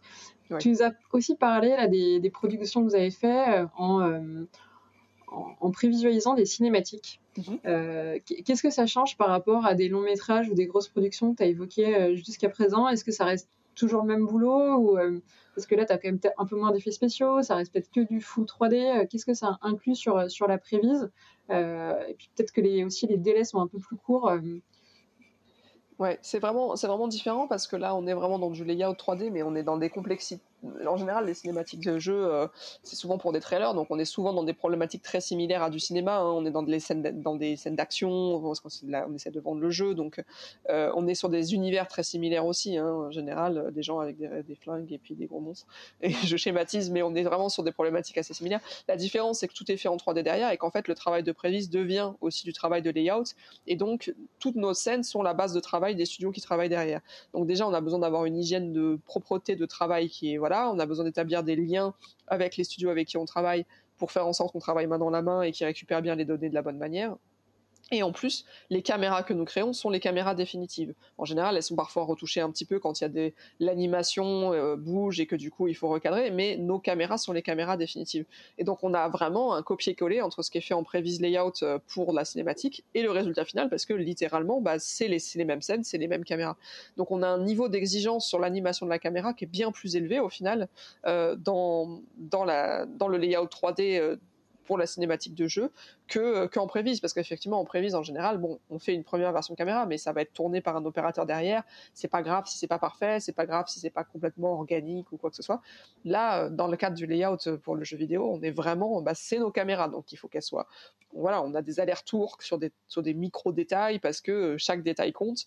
Et, une fois que c'est validé en général c'est à part changement du client X ou Y. En général, c'est tout pareil. D'ailleurs, sur le site des Android associés, vous verrez, il y a plein de, de comparatifs entre le, layout et la cinématique et c'est assez hallucinant et moi je le montre toujours à mes étudiants en disant regardez réfléchissez de quel côté vous voulez être il n'y en a pas un qui est mieux que l'autre ils ont juste rien à voir mais si vous pensez que vous allez tout créer après imaginez que vous allez recevoir ça et qu'on va juste vous demander de le faire entre guillemets bien mais, euh, mais toute la créa toutes les, tests etc c'est nous qui les avons fait en amont en, en prévise en fait c'est un, un, bon test, encore un bon argument que tu, que tu balances en, punchline, mais c'est vrai que c'est assez fou sur, euh, sur beaucoup euh, d'avant-après, quand tu vois le, le, blocking, le layout et ensuite le plan final. Euh, sur beaucoup de plans, il n'y a quasiment aucun changement et, et dont l'animation qui est assez poussée. Et au final, tu te rends vachement bien compte de, ce que ça va, de ce que ça va rendre. Et la preuve, le plan derrière bah, se, se, cale quasiment à 100% dessus. Ouais. Après, on a, en plus, sur les cinématiques de jeu, généralement, on travaille quand, la, quand le résultat final est en mocap, on travaille avec la mocap qui va être utilisée derrière. Donc, en plus, on a l'animation, entre guillemets, définitive. Mm-hmm. Euh, en général, on va, on, fait pas ce qui n'a pas été capturé, donc on fait pas les mains, on fait pas le facial s'il n'a pas été capturé. Mais du coup, on, justement, on touche pas l'animation, on la blende quand il y a besoin de blender, etc. Mais euh, du coup, l'animation, effectivement, est très qualitative quand elle est en mocap derrière parce qu'on l'a dès le début. Tu te souviens de, euh, de cinématiques sur lesquelles vous avez peut-être pu euh, bosser où, euh, pour le coup, ces micro-détails que tu racontais de caméra, de, de mouvements pouvaient radicalement changer et ça peut être un peu laborieux de les, les mettre en place ou de se mettre d'accord sur une, une, version finale, mais à, raison parce que ça, beaucoup de choses allaient jouer en fait sur, sur ce mouvement, aussi le mouvement de caméra qui allait être établi. On est souvent, c'est plutôt souvent dans les, dans les cinématiques extrêmement réalistes, donc on en a eu je pense notamment à une des plus compliquées qui avait été faite chez les Android euh, pour Blur, qui était celle alors, que je confonde pas le nom de code avec le film fini. C'est une, de celles qui a été faite pour Elder Scrolls, mais on en a fait plusieurs. Il y en a une euh, qui se passe dans une ville où il y a des cavaliers à cheval euh, qui arrivent et qui a un dragon qui est en train de faire brûler toute la ville et ils affrontent le dragon et donc il y a il y a un archer, un mage, etc., etc. Et donc il y, a, il y, a, plein de choses différentes et il y a cette ville en destruction avec un énorme dragon au milieu. Euh, il y avait beaucoup de complexité sur plein de choses. On avait de la mocap pour les chevaux, donc il fallait qu'on blend des mouvements. Quand je dis blender, c'est vraiment mélanger parce que forcément, un cheval qui galope dans un studio de mocap, bah, il fait deux foulées et puis il n'y a plus de place. Donc en fait, on récupère plein de petits bouts d'animation qu'on essaie de merger ensemble pour essayer de faire une animation plus longue. Et euh, euh, il y avait énormément de choses comme ça. Et il y avait beaucoup d'animations de personnages. Je veux dire, il y a un moment, il y a un personnage qui saute sur, un, sur le dragon. Donc tout ça est mocapé, mais dans, dans la mesure du raisonnable, dans le sens où bah, il n'y a pas de dragon. Donc en fait, c'est des gens qui sont câblés. Donc euh, c'est voilà. Et, après, il a fallu assembler tout ça. Et on avait quand même un gros dragon au milieu à animer. Euh, euh, en plus qui n'était pas évidemment pas mocapé. Enfin, en vrai, il a été mocapé euh, pour la blague et puis euh, on l'a pas utilisé. Hein. Ils ont mocapé un humain qui faisait le dragon, ça n'a pas très bien marché. Mais mais mais et du coup là, on était vraiment, il y avait beaucoup de problématiques, tout était en feu, il y avait des particules dans tous les sens et et il y avait vraiment cette volonté de caméra très réaliste euh, et euh, quand c'était pas la caméra qu'il fallait changer, c'était l'animation du cheval, c'était le sort qui était balancé par le mec en arrière-plan, etc., Il y avait beaucoup, beaucoup de choses à prendre en compte dans chaque plan. Ça a été, euh, ça a été très compliqué. Les, superviseurs sur, sur cette, cinématique ont, vraiment, vraiment, vraiment eu un gros boulot. Il y a eu beaucoup d'allers-retours parce que tellement d'éléments jouants en même temps dans chaque plan qu'il y avait toujours un truc qu'il fallait corriger, quoi. Et c'est là où tu n'as pas d'autre choix, c'est juste euh, itérer, continuer à faire des propositions, affiner pour euh, trouver un peu le plan parfait où tout sera raconté, surtout quand il y a beaucoup de choses à raconter en, un seul plan. Euh, c'est là où ça joue un peu à des détails et Exactement. Et puis c'est vrai qu'en plus, euh, c'est pas toujours facile pour les artistes. C'est une des particularités quand on fait de la prémisse, c'est qu'il faut avoir, il faut accepter ces itérations. Il faut accepter que des fois, on travaille pendant plusieurs euh, jours, euh, heures, semaines, mois, et que des fois, tout est jeté à la poubelle et qu'on recommence à zéro parce que c'est le principe d'être un petit peu en pré-prod et être en amont, c'est qu'on est, on est dans les brouillons quoi. Et les brouillons, euh, le principe c'est qu'ils peuvent être jetés à la poubelle et qu'ils peuvent être recommencés un nombre incalculable de fois. Et des fois c'est dur pour le moral de, de, s'accrocher à ça, de se dire euh, ok j'ai galéré pendant une semaine sur euh, trois plans, j'avais enfin réussi à avoir un truc potable et là le réel du jour au lendemain. Et des fois c'est pas le réel, c'est le client qui change d'idée parce que le client il s'en fiche de savoir combien d'itérations on fait, donc il dit bah finalement, on a montré ça à un exec qui dit que là, il comprend rien à ce qui se passe parce que c'est pas clair. Ou en jeu vidéo, on a eu beaucoup ça, genre vous avez fait un truc, c'est très bien, mais en fait, dans le jeu, le personnage, il peut pas faire ça. Euh, de cette manière-là. Et euh, si vous le montrez dans la cinématique, le joueur risque de penser qu'en fait il y a une feature, ce qui en fait il n'aura pas dans le jeu derrière. Ça nous fait un problème marketing, des trucs auxquels on n'avait jamais pensé. Et, euh, du coup, bah là, bon bah toute cette animation et toute cette séquence ne fonctionne pas. On peut plus la faire parce que elle est basée sur un truc qui n'existera pas dans le jeu. Et tout le monde se demande pourquoi on n'y a pas pensé avant, mais c'est comme ça. Ces personnes n'y avaient pensé avant, et donc on recommence à zéro et on jette un pan entier de la cinématique. Je pense à la cinématique dont je vous parlais récemment là sur, le, sur les dragons, etc. À la base, c'était une cinématique, le jeu, et c'est un jeu 18, 18 ans, il y a du gore, il y a tout ce qu'il faut, il y a du sang, etc. Donc la cinématique est exactement dans la même veine. Mais finalement, le client s'est réveillé en disant mais on va la mettre sur YouTube et en fait, il faut qu'elle soit PG-13, donc euh, vue par tout public. Donc euh, retirer tout le sang et retirer les épées qui rentrent à travers les trucs. Et, à un moment, c'était très compliqué. On était quand même euh, dans un dragon qui massacrait, qui brûlait tout le monde et des, des, gens qui l'attaquaient avec des épées. Et il a fallu faire en sorte, par le cadrage, par la mise en scène et par certaines animations, que ce soit pas gore en fait et, euh, et ça s'est arrivé très tard dans le process en fait. Donc euh, voilà des surprises comme ça on en a tous les jours. Ouais ça paraît improbable d'avoir des retours euh, qui arrivent si tard où, tu dois changer quand même pas mal de choses et essayer de trouver des astuces pour le montrer sans le montrer et que sur, le papier ça reste vu même par des petits enfants c'est ça mais pour, pour, nous en fait ça arrive toujours tard parce que euh, on est à la fin de notre euh, étape, mais en fait pour tout le monde c'est justement arrivé au bon moment parce que rien n'a commencé, parce que c'est ça pas ça coûte pas d'argent entre guillemets de, ou en tout cas pas trop de refaire maintenant. Et donc c'est nous à notre échelle où on est toujours là. Mais pourquoi vous avez pas pensé avant? Mais en fait avant il y avait déjà pas grand chose donc c'est en fait il faut accepter ça qu'on ait les crash tests et que c'est parce que justement brusquement on fait des choses que les gens les voient et ah mais oui on n'avait pas pensé. Mais en fait c'est pas possible on peut pas faire ça quoi. Et heureusement qu'ils s'en rendent compte à notre étape et pas une fois que les plans ont été rendus euh, pendant je sais pas combien d'heures euh, par, par, les gens de l'équipe euh, de la cinématique définitive. Et ça fait partie du, crash test de se rendre compte euh, qu'il manque des éléments ou qu'au contraire, ça aligne pas tout, que ce soit le réalisateur, le client ou même derrière, tout simplement le, pour, pour le fabriquer, si la prod peut pas suivre financièrement. Tu, t'assures que au moins tout, le monde valide et que le, projet, le projet avancera dans, dans la bonne direction. Euh, est-ce qu'il y a des profils? Parce que là, on a quand même parlé beaucoup de 3D, plus de layout 3D sur, sur des projets euh, comme, euh, comme pour le jeu vidéo et la cinématique. Est-ce qu'il y a des profils qui viennent un peu plus du cinéma ou eux, tout ce bagage un peu de filmer, de manipuler une caméra, ils l'ont déjà fait. Et certes, ils doivent apprendre l'outil 3D, mais ils ont peut-être un peu plus d'idées ou ils sont déjà familiarisés un peu plus avec cet univers-là. Donc moi j'aime beaucoup ces profils-là. Euh, et c'est là. il y, en a. il y en a, mais il n'y en a pas beaucoup parce que malheureusement le ramp-up d'apprentissage d'un logiciel 3D il est énorme.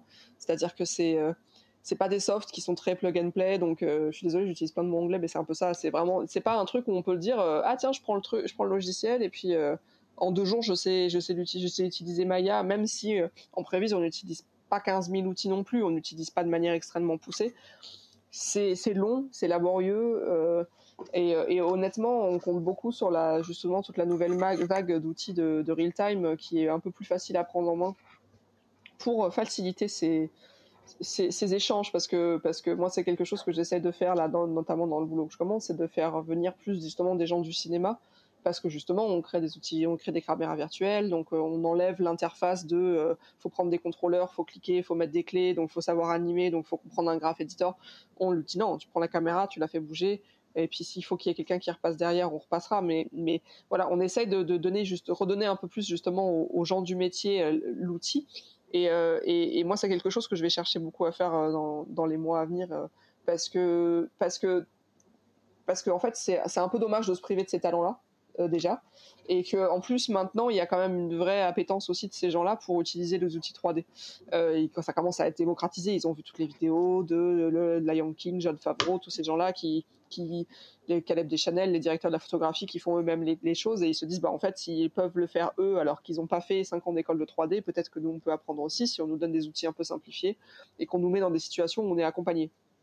Et euh, il y a aussi des initiatives qui se développent. Là, j'ai beaucoup discuté avec les gens d'Artefix qui vont créer prochainement une école de cinéma. J'en parle parce que je sais que j'ai vu le news passer officiellement, donc normalement c'est bon, euh, qui va s'appeler 24 et qui se veut une école de cinéma un peu, euh, un petit peu différente, un peu nouvelle dans la manière de voir les choses, pas dans le sens où ils vont réinventer la roue du tout, mais dans le sens où ils vont chercher à, justement intégrer euh, l'utilisation de ces nouvelles technologies dans leur cursus pour donner plus de cordes à leur arc à tous les, tous les gens du cinéma, plutôt que d'être dans le, dans le cursus un petit peu classique habituel.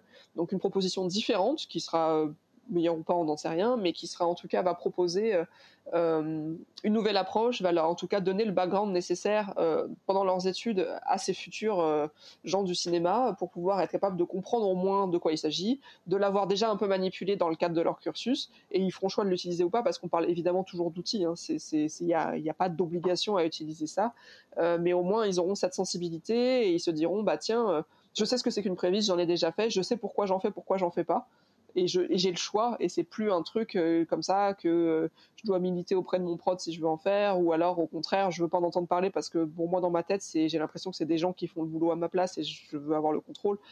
Et, euh, et, du coup je pense que ça on est vraiment à une croisée des mondes. Je rajoute une couche c'est qu'on a le avec les nouveaux outils on a aussi tout le monde du jeu vidéo que ce soit par l'utilisation des moteurs de jeu, mais on a aussi le fait que euh, les jeux vidéo sont devenus maintenant très matures et sont très euh, beaucoup plus proches de la cinématographie qu'ils l'étaient avant. Et donc mhm. au final, tous les artistes qui font, euh, quand il y a des cinématiques internes au jeu, hein, je parle vraiment les cutscenes, etc., elles sont mises en scène de plus en plus. C'est exactement le même travail que ce qu'on fait en prévise. Hein. C'est cadrer de l'animation, faire des choix de mise en scène. Et donc, du coup, il y a tout qui se croise en ce moment. Les directeurs de la photographie peuvent être directeurs de la photographie pour le jeu vidéo. Euh, les artistes, bah, en fait, un cinématique artiste, c'est un prévise artiste, mais qui n'a pas généralement besoin d'animer, mais on peut lui apprendre un peu à animer. Et puis, finalement, en prévise, on peut utiliser de la mocap aussi. Donc, tout se mélange un petit peu. Et y a, on est dans l'espèce de phase d'apprentissage où tout le monde se jauge, essaie de bosser ensemble, mais c'est encore un peu laborieux. à mon avis, d'ici quelques années, les barrières, elles n'existeront plus du tout. Et ce sera un joyeux melting pot de plein d'univers et ce sera très très bien parce que il arrêtera d'avoir ces jugements entre euh, il y a le cinéma et puis il y a l'animation et puis il y a le jeu vidéo. Alors on n'en parle pas trop parce que le jeu vidéo c'est pas alors qu'en fait maintenant c'est pas c'est plus du tout comme ça. Ouais, et dans ce mélange et dans cette culture euh, enfin il y, a beaucoup de compétences euh, à apprendre de part et d'autre, et, de culture et, de savoir-faire euh, qui existent dans le jeu vidéo, mais que le cinéma a, aussi pompé, et, inversement. Euh, et c'est cool si les écoles commencent aussi à, à adapter des cursus pour que euh, des, futurs pros et un bagage beaucoup plus large et soit pas euh, mis dès la sortie d'école dans des cases, à savoir je fais que de la 3D mais je ferai jamais du jeu vidéo, le cinéma euh, je regarde à la télé au cinéma mais en réalité j'ai jamais manipulé une caméra, ce qui était le cas et ce qui est encore le cas jusqu'à 90%, enfin quel cas pour 90% des étudiants. Euh, tu as parlé beaucoup d'outils, en tout cas, tu as ouvert ce, petit tiroir. Euh, de, base, euh, la, la, prévisualisation, elle se fait sur Maya, et là, le temps réel est en train de changer la donne, c'est bien ça? En fait, la prévisualisation, elle se fait euh, sous n'importe quel logiciel 3D. Euh. Enfin, moi, au final, dans mon cursus, en changeant de boîte, j'ai changé plein de fois de logiciel. Euh, nativement, à l'école, j'avais pris 3ds Max, donc je travaillais sous 3ds Max. quand je suis partie à Surflord, j'ai dû apprendre Maya, donc j'ai fait du Maya pendant 5 ans. Quand je suis revenue chez, en France chez les Android associés, eux, venant de leur background mocap, ils ont un, ils utilisent Motion Builder qui est beaucoup plus proche d'un moteur de jeu en termes de temps réel, pas en termes de qualité de lighting et tout ça, mais par contre, c'est un, un viewport qui est très temps réel contrairement à Maya qui n'est pas du tout adapté au final pour faire des choses en temps réel quand euh, nous on a des scènes très lourdes puisqu'on a parfois plein de personnages, on a plein de décors, etc. Et il faut qu'on puisse voir les choses en temps réel et le viewport il a un petit peu du mal, sauf si tu passes tout en niveau de grille, que tu caches la moitié du décor, mais du coup nous on n'arrive plus forcément à travailler correctement dans ces circonstances-là. Ça a moins d'intérêt.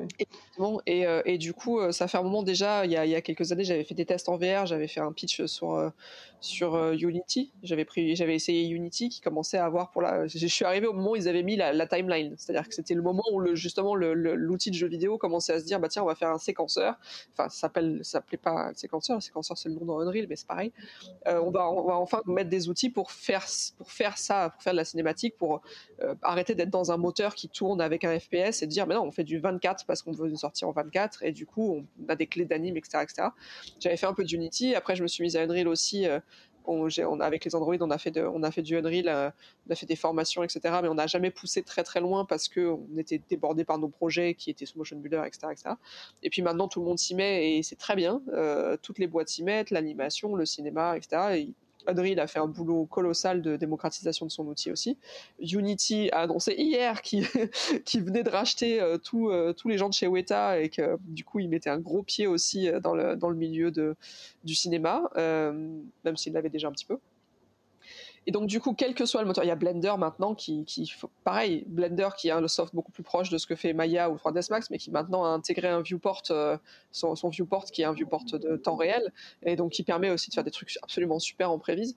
Donc, en fait, quelque part, l'outil importe peu, c'est-à-dire que le temps réel apporte des possibilités parce que la clé, c'est l'itération en temps réel. C'est-à-dire que si à un moment, euh, dans la réalité, c'est ça, on a un réalisateur qui débarque, qui s'assoit à côté de nous, et que quand on fait play, ça fait pas play, et ça rame, et ça saccade, ou ah oui, ça, ça joue, mais que si j'ai caché les trois etc en fait, on peut pas créer. Et donc, on en revient dans des problématiques, en ce qu'on appelait un peu offline, c'est-à-dire qu'on dit, bah écoute, tu vas prendre un café, euh, je fais un play blast, euh, je, voilà. Et si tu veux bouger un caillou, il faudra que je refasse un play blast. Et donc, ça, en fait, c'est un tueur de créativité qui fait qu'au final, chacun repart de son côté. Et puis, bah, on fait des reviews quand on a un montage fini à montrer, mais il n'y a pas de création en temps réel. Et les logiciels temps réel résolvent ce problème. Maintenant, il y a toute une adaptation à faire, une formation des équipes, euh, des nouveaux pipelines à créer. C'est pas du tout simple. Hein. Les outils existent, mais ils sont très jeunes. Les, les, formations sont pas encore complètement adaptées, donc on pathose tous euh, joyeusement, hein, pour être honnête. Mais par contre, c'est très excitant. C'est très excitant et quand on a envie de changement, euh, voilà, j'ai eu la chance de faire la fellowship euh, sous Adril, de, de, tester un petit peu, de faire un court métrage là-dessus. C'est difficile de, de, revenir en arrière après parce que parce que c'est beaucoup plus rapide en fait, tout simplement, et beaucoup plus créatif.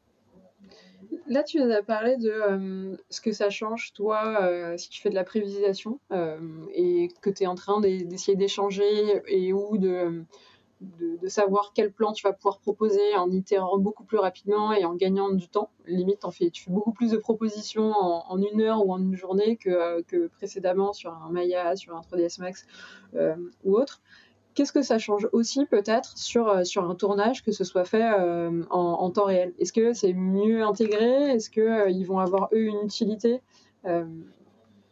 Ça, ça, dépend ce que tu fais derrière avec ton, ton matériau. C'est-à-dire si c'est en temps réel, l'avantage c'est c'est pas que le fait que ce soit en temps réel, c'est les outils qu'on va mettre en place avec, par exemple le scouting, la caméra virtuelle, etc., font qu'on va beaucoup plus facilement pouvoir euh, dire au réalisateur, au directeur de la photographie, à plein de gens, genre venez, allez, prenez le truc, regardez, ça réagit. Ah, vous voulez changer un truc, on le change, et regardez, on le change, ça fonctionne tout de suite, vous pouvez voir le changement, il n'y a pas besoin, comme je le disais, de partir, de revenir, etc.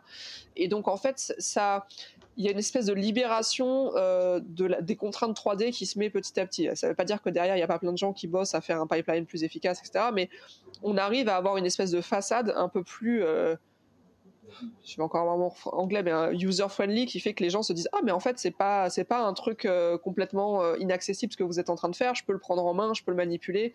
Quoi, tu peux bouger le caillou et ça bouge le caillou? Ah génial, ça paraît bête, mais en fait c'était pas le cas. Donc quelque part c'est ça facilite la discussion, ça va plus vite aussi. Nous, on a, tout beaucoup plus vite. On a beaucoup moins de problématiques d'attente, de, gestion, de attends, il faut que je rentre le fichier pour le mettre dans le montage, qu'il faut que je re rentre derrière parce que c'est donc du coup il y a deux heures de latence avant qu'on voit un truc fini.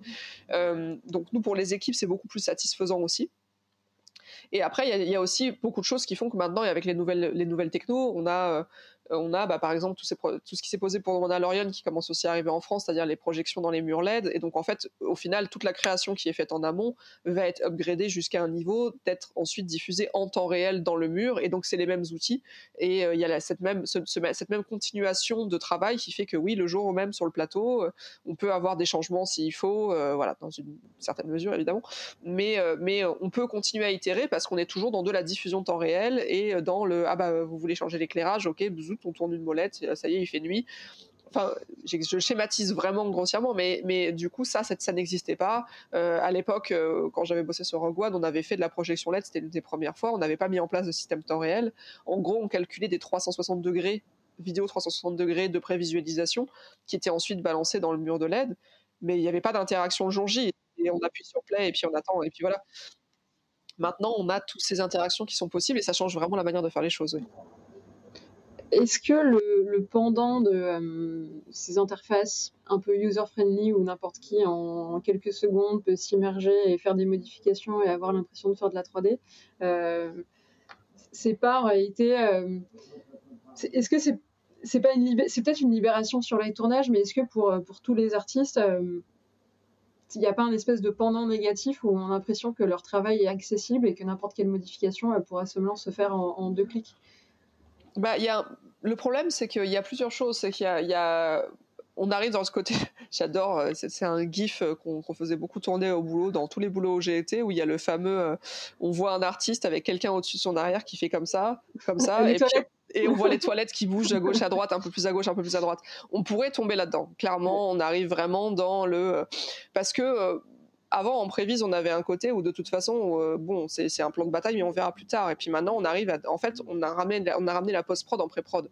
Donc on a un côté où, à un moment, on dit, quand il y a ces histoires de diffusion LED derrière, par exemple, on arrive à un truc en disant, bah là, il va falloir prendre une décision définitive parce qu'après, c'est dans le mur et c'est fini. donc, vous pouvez le refaire en post derrière, c'est toujours possible. C'est juste que vous dépensez deux fois l'argent. Donc là, c'est le producteur qui va pas être content.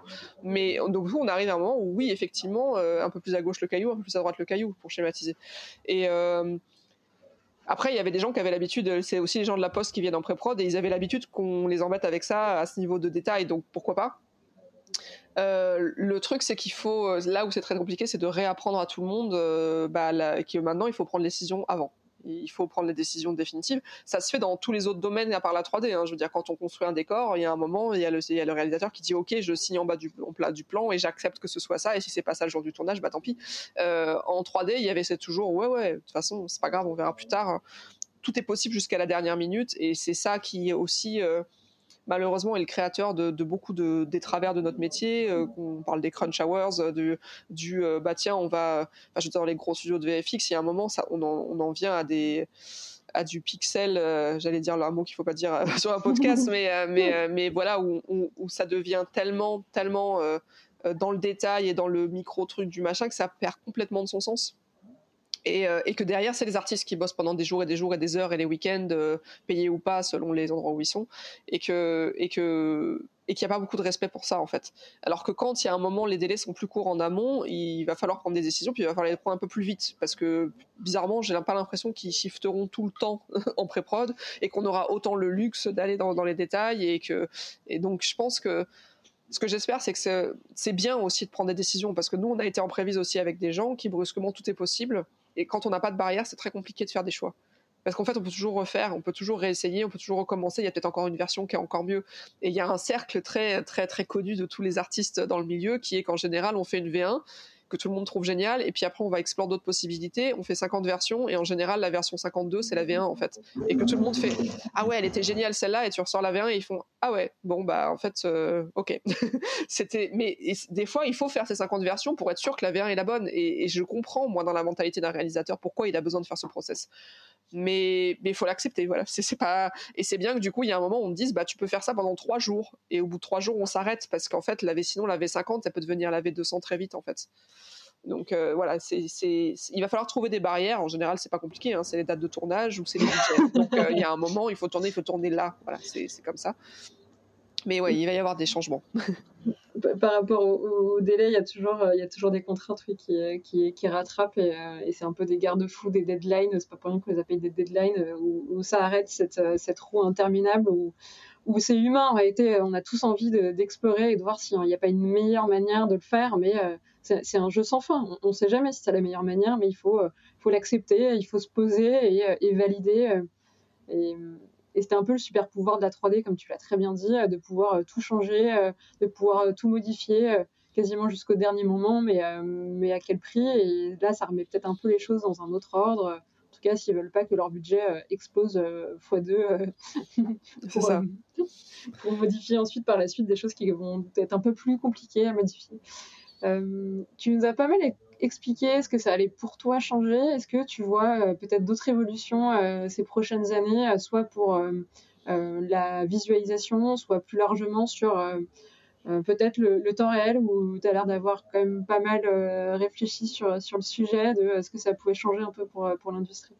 Bah, je pense qu'un gros sujet qui est en train de se développer et qu'on voit déjà, on va retomber sur notre profil, sur notre flux d'actualité LinkedIn, c'est que c'est le transmédia. C'est que maintenant, il n'y a plus vraiment de frontières avec, c'est l'exploitation de propriétés intellectuelles et comment on peut le décliner sous toutes les formes. Parce que maintenant, il y a une, enfin, il y a une maturité, par exemple, quand je suis, je fais pas partie de la première génération, mais de la deux ou troisième de gens qui ont connu les ordinateurs et les jeux vidéo quand ils étaient petits et qui font que maintenant, c'est pour moi, c'est un média exactement le même que le cinéma.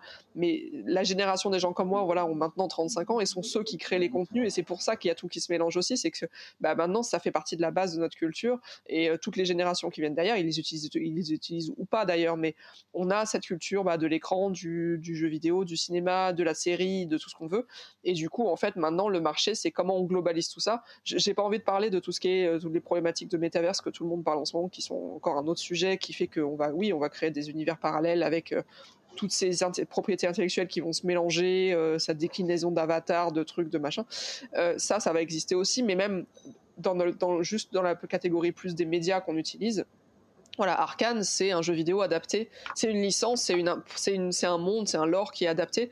Et euh, c'est adapté. Il y a des jeux vidéo, il y a des tournois de jeux vidéo, il y a, il y a de la série, il y aura sûrement des films, j'imagine. Il y a des figurines. Il y a... Et en fait, maintenant, c'est comment on peut exploiter euh, une idée, une licence ou un, univers pour, enfin voilà, comment on en crée un univers et c'est ce qu'a fait avec Marvel avec le Marvel Universe, c'est ce que fait euh, Disney avec l'univers Star Wars en déclinant. Il y a Mandalorian, puis maintenant il y a les, tous les enfants de Mandalorian avec euh, toutes les succurses. Et en fait, tout ce monde vit joyeusement ensemble. Et puis après, il y a des parcs d'attractions, etc., etc. Et en fait, le temps réel, en mettant un outil là-dessus qui est moins, qui, qui a moins les gens qui font le film, les gens qui font la série, les gens qui font le jeu vidéo et que tout, ça se mélange joyeusement, en fait, c'est le partage d'assets. Et donc, c'est qu'en fait, à un moment, tout ça, ça va être les mêmes assets, les mêmes gens, les mêmes choses qui vont pouvoir se passer. Et donc, ça va être beaucoup plus facile de décliner les choses dans plein de médias différents et brusquement euh, bah, il y aura plus juste un film sur certains univers il y aura euh, le film l'expérience VR euh, le, jeu la, réalité augmentée et, et, en fait c'est pour ça que les frontières vont complètement s'effacer parce que maintenant en fait c'est les mêmes outils. Il n'y a plus le bah tiens si on fait un jeu vidéo faut refaire tout trois fois parce que euh, c'est des problématiques de temps réel alors qu'on était sur du précalculé ou je sais pas quoi. Tout se dégrade tout s'améliore beaucoup plus facilement. Et donc en fait on va il va y avoir vraiment des, des discussions de globalisation de voilà euh, comment maintenant que j'ai passé, que j'ai acheté une IP, que je l'ai développé, et que j'ai créé cet univers et que il y a des gens qui s'y intéressent, comment je peux le. c'est un peu vulgaire ce que je dis, on parle de marketing et tout ça, mais en fait, dans la réalité, pour le contenu, pour les gens comme nous, ça implique juste des expériences totalement différentes. Euh, enfin voilà, moi je me rappelle quand j'étais sur Rogue One, donc on a eu cette problématique de caméra virtuelle, fallait créer des scènes pour la caméra virtuelle. Le mur LED, c'était une surprise, il a fallu créer ce fameux contenu qu'on a mis dans le mur LED. À un moment, ils nous ont dit, euh, en fait, en prévise, vous êtes bien placé parce qu'on nous a demandé de faire une expérience VR pour la sortie du film. Est-ce que vous pouvez pas la faire en prévise d'abord? Et, à un moment, on s'est dit, mais en fait, on a besoin de connaître tous ces médias, on a besoin de connaître tous les et c'est des langages, hein, parce que écrire en VR, c'est pas la même chose que créer euh, que créer en, plan euh, découpé, etc. Et donc en fait, on nous demande de tout savoir faire. Et moi, je trouve ça hyper intéressant parce que il y a à côté, il y avait la 3D où tout le monde se spécialise dans un tunnel de plus en plus de détails. De, je suis artiste four, euh, fur, mais que pour les poils longs et pas pour les poils courts. Enfin, j'exagère, mais on devient, on devient tellement spécialisé parce qu'on nous demande un niveau d'exigence au cinéma qui est hallucinant. Et à côté de ça, à l'inverse, avec le temps réel, on nous dit ah non, là, faut que vous sachiez tout faire. Il faut, faut, savoir tout faire et ouvrez votre champ de, de, de, enfin voilà, ouvrez votre champ de, de, capacité à absorber plutôt que resserrez-le. Et je trouve ça personnellement beaucoup plus intéressant. Et sans aucun dédain pour les gens qui sont hyper spécialisés. C'est juste que je pense que des fois, on peut aussi se retrouver dans un mur et faire bon, bah, je fais plus que euh, des trucs extrêmement précis. Il y a des gens à qui ça convient très bien, il y a des gens qui, qui, qui se rendent vite compte que c'est pas très rigolo tous les jours, quoi. Mais de ce que tu nous as plutôt raconté au tout début de, cette interview, euh, toi, tu aimais euh, pouvoir voir les projets dans leur globalité. C'est aussi pour ça que tu t'es éclaté euh, dans, la prévisualisation et pas, dans l'animation où tu n'avais que, que, quelques plans. grâce à ça, tu vas avoir une variété de, de supports où il va falloir comprendre, comme tu disais, les enjeux derrière marketing pour proposer le, le, bon média de communication, que ce soit en VR, que ce soit filmé, que ce soit un peu plus dans un style cinématique avec toujours ces assets qui sont mis en commun pour euh, derrière euh, décliner sur euh, différents supports. Est-ce que ça va pas être la foire aux versions 36 de Spinderman, Marvel et compagnie, où on, est déjà à, se demander ce que ça a du sens d'aller voir la version 5 ou la version 10 de tel ou tel film Là, ça va être beaucoup plus facile d'en sortir en réalité à l'appel. Totalement. Bah, totalement. Et le problème, c'est que ça on a tous un jugement là-dessus et chacun a le droit de penser ce qu'il en, en veut. Moi, je suis la première des fois à être un petit peu désespérée de voir que c'est toujours les mêmes univers qui tournent, mais visiblement le public est là. Euh, là, si ça continue, c'est parce qu'il y a de l'audience. Si ça continue, c'est parce que, bah oui, euh, ça fonctionne. Les gens retournent vont au cinéma. Enfin, même dans, dans des univers radicalement différents, on se faisait la réflexion l'autre fois que c'était quand même le 25e James Bond qui sortait. Et que bah c'est pas on n'est pas dans du Marvel mais il y en a eu 25 des James Bond. Et que moi j'ai ouais je suis toujours contente d'en voir des James Bond en fait. Donc il selon ce qu'on aime et les univers qu'on aime euh, voilà les, gens qui sont fans de Star Wars mais ils ne demandent que ça que d'en manger encore plus parce que c'est quelque chose dans lequel ils ont envie de rester en fait Euh, et pareil, moi, j'ai une grosse révolution qui m'a fait faire ce métier, c'est quand j'ai vu Matrix pour la première fois. Je l'ai vu euh, sept ou huit fois au cinéma. C'était un truc qui m'a retourné parce que j'étais ado, parce que j'étais sensible à ça, parce que voilà. Et, euh, et là, je sais qu'il y a le 4 qui va sortir et je ne sais pas quoi en penser, mais il y a une partie de moi qui est quand même heureuse de me dire peut-être que ça va tout ruiner, j'en sais rien, je sais pas, c'est pas le sujet en fait. Mais je suis heureuse de retrouver cet univers parce qu'en fait, cet univers, je l'aime et donc oui, c'est le 4, et ça, on peut discuter des heures sur est-ce que c'est bien de faire un 4 ou est-ce qu'il ne faudrait pas créer un nouvel univers. Il y a un moment, euh, on aime, il y a beaucoup de gens aussi qui aiment cette familiarité, qui aiment retrouver ces univers, qui aiment, qui aiment euh, s'y réfugier, et, euh, voilà, et, on on peut pas aller contre ça, parce que de toute façon, si ça marchait pas, il y aurait pas d'audience. Donc, c'est pas, moi j'adore quand les producteurs font des choix aventureux et je préférais qu'il y en aurait beaucoup plus. Ça, je suis complètement d'accord avec toi. Mais il y a une réalité derrière qui fait que bah, le spectateur, il n'en a pas forcément envie. Là, récemment, moi j'étais, je tremblais un peu de savoir s'il allait avoir la suite de Dune. Parce que la suite de Dune, elle a été conditionnée à l'audience. Et est-ce que les gens vont voir Dune alors que Dune, c'est un livre quand même très hermétique? Il est connu, connu par tout le monde, hein, mais faut le lire et que les gens qui n'ont pas lu le bouquin, est-ce qu'ils allaient aller voir Dune au cinéma, malgré le fait qu'il y avait un casting de fou, qu'il y avait un réalisateur incroyable derrière et tout ça? C'était un point d'interrogation euh, et, c'est assez triste d'en être là parce que même euh, avec un, line-up comme ça, ça aurait pu, il aurait pu ne jamais y avoir de suite parce que bah non, ça prend pas. Donc c'est très compliqué de faire vivre aujourd'hui des nouvelles, euh, des nouvelles histoires sans que c'est de toute façon c'est quasiment toujours des adaptations de bouquins à succès si possible. Mais, euh, mais en même temps, il faut créer du contenu de plus en plus tous les jours. Et bah, il y a un moment, il faut bien aussi euh, apporter quelque chose de neuf. Et il y a des succès. je vais être très cliché en parlant de Squid Games, mais c'est quand même la preuve que oui, on peut écrire. Euh, bon, c'est basé sur des idées qu'on connaissait déjà, mais c'est très bien fait. Et c'est une nouvelle, une nouvelle idée, entre guillemets, et ça fonctionne. Donc il y a de la place pour ça. C'est juste que c'est pas, c'est pas simple. C'est vraiment pas simple. Ouais, surtout quand, bah, en réalité, il y a beaucoup de paris qui sont lancés et qui euh, sont, sont pas remportés s'il n'y a pas de public en face. Et c'est peut-être un peu plus facile de prendre des recettes euh, qui ont déjà fonctionné, surtout si les gens sont fans de cet univers. Ça reste très réconfortant et on peut imaginer dans un futur que bah, cet univers, ils sont un peu plus ouverts, que tu as plein de déclinaisons et euh, et c'est déjà le cas des fois avec des jeux vidéo qui sont déclinés, où tu as un peu ces, ces, mondes ouverts, où tu peux vraiment te balader, tu as l'impression d'être ce James Bond pour reprendre ton, ton exemple. Et, là, c'est un kiff, tu n'es plus seulement euh, spectateur, mais tu es acteur et tu as plein d'autres supports, et on peut imaginer qu'il y en a bien d'autres qui sortiront encore, euh, où on sera vraiment à l'intérieur à, à, pouvoir vivre. Euh, ces, aventures où avant on n'était que distants et, euh, qu'il y avait cet écran qui nous séparait euh, de, ces mondes qu'on aime retrouver même au bout de 36 fois. la dernière question, surtout tu as l'air d'avoir tellement d'idées et d'être plutôt en phase avec ce qui est en train de se passer.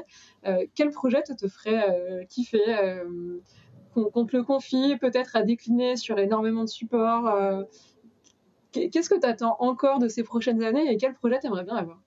Ah, c'est une, une, question difficile euh, parce que j'ai pas de réponse en vrai. Euh, moi, j'ai vraiment été, j'ai vraiment grandi. Euh, ma culture, ça a été c'est une culture assez entre guillemets. j'ai pas une originalité, je suis pas allée chercher des trucs de niche, etc. Voilà, bah, un de mes bouquins, je reprends cet exemple, un de mes bouquins de SF préférés que j'ai vraiment dévoré et que j'ai relu plusieurs fois, c'est Dune.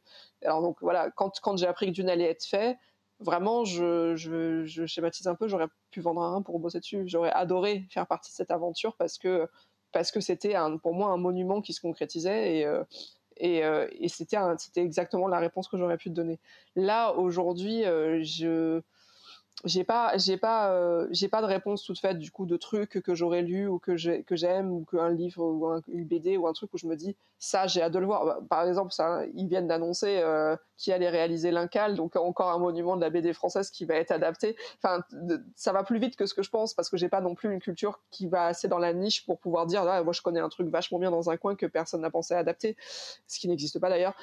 Mais euh, mais voilà je j'attends plus de d'autres choses parce qu'il y, a tous ces, gros univers et en fait moi il y a des, à titre personnel par exemple je suis une grande fan de David Fincher et, euh, j'adore ce j'adore ses films j'adore ce qu'il fait j'adore ses et du coup il va chercher des trucs j'ai hâte de voir ce qu'il va proposer continuer à proposer parce que justement il est parfois un peu en dehors des sentiers battus et pourtant il est très voilà très connu mais j'ai hâte de voir comment se vont se positionner un peu les cinémas indépendants par rapport à ça par rapport à toutes ces grosses structures.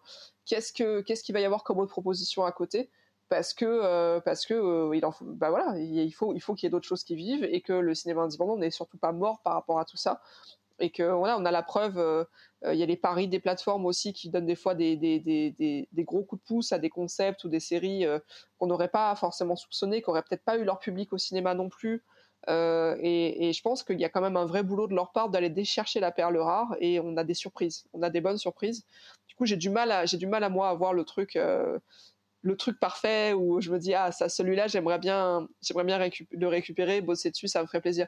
Parce que ce que j'ai envie, c'est de bosser avec des gens qui ont envie en fait. Et ça paraît cliché, mais juste euh, j'avais parfois j'ai pas j'ai pas beaucoup bossé sur les gros Marvel ou sur les trucs comme ça mais il y avait il y a parfois cette impression dans les équipes aussi de la succession comme tu dis de ok, bon, allez, on enchaîne, c'est le cinquantième, euh, c'est un peu comme toujours la même chose ou quoi que ce soit.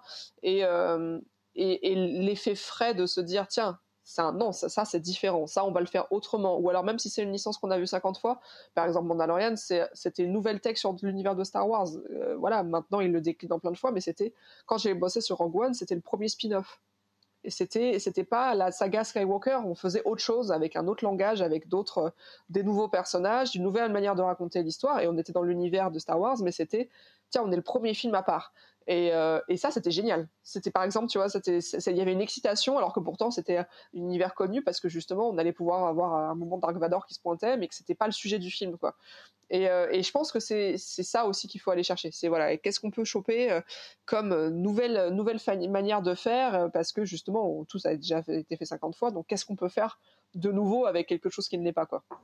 Ouais, et continuer à, développer, réinventer et, explorer euh, peut-être des pistes qu'on a euh, quasiment en face des yeux, euh, qui, sont, qui sont évidentes une fois qu'on les a sorties, comme, comme ces spin-offs, mais pour autant qui, qui permettent d'avoir un nouveau volet et qui vont un peu plus loin. Mmh, comme le, le Spider-Man en anime est un super exemple. Spider-Man, il en avait eu 50, et puis brusquement, ils ont sorti euh, Spider-Verse, et tout le monde a fait Oh, finalement, Spider-Man, ça m'intéresse à nouveau parce que ça n'avait rien à voir. Et je pense que ça, des, voilà, des cassures comme ça, de je prends le sujet, je le traite autrement, différemment, sans faire nécessairement des reboots, mais juste euh, des extensions d'univers. Et Arkane, c'est la même chose. C'est brusquement, tiens, on fait une, on fait une série d'un jeu vidéo, et, euh, et il se trouve le moyen que même si on n'a pas joué au jeu vidéo, on se dit Waouh, ça a l'air cool, c'est beau, il y a une histoire, c'est chouette. Ça, c'est intelligent, quoi et ça peut donner un nouveau rebond et, ça va de nouveau compléter ce que tu disais dans, ce mélange en fait des disciplines où tout euh, ces échanges vont se faire de manière beaucoup plus intelligente et plus fluide. Euh, c'est là où normalement ça va ouvrir d'autres voies et développer un peu la créativité de ces, nouveaux univers et ces nouvelles histoires qui peuvent euh, décliner de certaines et en inspirer d'autres. Cool bah, tu t'en es quand même plutôt bien sorti pour quelqu'un qui savait pas euh, ce qu'il voulait faire ou quel projet allait l'inspirer, n'empêche. bah non, mais c'est rigolo et c'est pour ça que c'est, si, je le dirais peut-être en conclusion, c'est, il faut pas, faut pas des, enfin, il faut laisser aussi un peu voir les choses venir, quoi. Euh, parce que euh, j'ai pas bossé sur j'ai eu la chance de bosser sur un Star Wars j'ai jamais eu l'ambition ou l'envie ou le ou, le je me suis jamais dit je commence ma carrière et si j'ai pas bossé sur Star Wars c'est foutu. Entre guillemets j'ai tout c'est arrivé et j'avais presque honte quand ça m'arrive que du coup euh, j'avais l'impression de pas mériter quoi de, me dire mais mais il y a des gens qui, qui, qui, feraient tout pour être à ma place et je, et je le suis et je l'ai pas demandé et et, et la vie c'est enfin pour moi la vie c'est un peu comme ça aussi. C'est des opportunités des, des choses qui se créent qui se créent pas des échecs et et c'est sans tomber dans la philosophie à deux balles, hein, mais, euh, le plan de carrière, il n'existe pas dans nos secteurs où il y a tout qui change tous les deux ans. Euh, voilà, et il faut, accepter de pas s'accrocher aux choses aussi de pas s'accrocher à un software, de pas s'accrocher à parce qu'en fait euh, tout ce qu'on fait, euh, comme tout ce mélange et tout voilà, tout ce qu'on fait a une utilité et on, l'utilise et des choses que j'ai fait il y a dix ans, en fait je les utilise aujourd'hui en me disant mais oui j'ai cette expérience, c'est pas perdu parce que j'ai changé de branche, tout mon background d'animation il m'est utile tous les jours en fait je, je suis pas là, je suis pas partie non plus élever des chefs, j'ai pas, j'ai pas, changé de vie à ce point-là qui fait que la 3D ne me sert à rien. Euh, mais, euh, mais du coup, euh, je pense qu'il faut vraiment garder cette ouverture d'esprit de se dire, c'est bien d'essayer des trucs parce que il peut y avoir des surprises et c'est pas du temps perdu en fait. C'est une belle conclusion avant l'heure. Ouais, désolé. non, mais t'inquiète, je suis pas accrochée à l'ordre de mes questions. Euh, mais c'est ça, accepter que ça va changer et, la 3D a déjà énormément changé en 10, 15, 20 ans, 30 euh, ans. on n'est personne pour prévoir ce que sera demain et, et en n'ayant pas ce plan de carrière, tu te laisses l'opportunité de, de, te laisser guider aussi et de, de, voir ce qui, ce qui en découlera pour, pour profiter et, et aussi t'inscrire par rapport à qui tu seras dans, dans quelques années ou même demain et ça évite aussi des déceptions et des gens malheureux qui bosseront peut-être jamais sur le prochain Star Wars. bon, a priori, il y en aura, mais euh, encore faut-il réussir effectivement à être là au bon moment. Euh, et voilà, c'est compliqué. Cool. Bah écoute, euh, je, vais, je vais enchaîner et puis tu, tu, vas nous, tu vas nous raconter un peu, un peu la suite. sur les dernières questions pour, pour conclure, tu nous as parlé que tu étais revenu en, France, mais euh, où est-ce qu'on te retrouve, euh, soit euh, physiquement ou numériquement? Numériquement, je suis pas, je suis pas très réseaux sociaux. Enfin, je suis pas très réseaux sociaux. Je suis pas, j'ai pas de, j'ai pas d'Instagram, session, de trucs. voilà, j'ai un profil LinkedIn où on peut me contacter s'il y a besoin. Il n'y a pas de souci. Il y a mes travaux dessus aussi qui sont liés sur le Vimeo qui va avec, mais dont je j'ai même pas l'adresse en tête. Donc il suffit de me chercher sur LinkedIn et vous trouverez. Et puis, et puis voilà. Et là, donc j'ai commencé niveau boulot, j'ai commencé donc euh, chez, Dark Matters il y a littéralement euh, une semaine. Donc euh, ben, on est cette nouvelle solution de tournage qui va qui s'est installée. On est dans le dans le 91 au sud de la forêt de Sénart. donc les plateaux sont en train de se monter et on va avoir une équipe sur place dédiée avec toute une partie créative. Donc je serai là pour les gens que ça intéresse. il n'y en a pas beaucoup qui vont passer dans le coin par hasard, mais, mais en tout cas voilà, on peut, on peut, on peut me joindre là-bas je mettrai les liens en description pour ceux que ça intéresse d'aller regarder un petit peu euh, ce que ce que ce qu'ils font et ce que tu vas du coup faire euh, en, leur compagnie. Mhm. Euh, et puis plein de beaux projets qui, qui s'annoncent pour ce nouveau volet dans, dans la suite de, ton parcours et de ta, dans ta carrière. Dernière question, du coup, vu que la conclusion, on l'a déjà eue et je vais peut-être pas la refaire parce qu'elle était trop belle.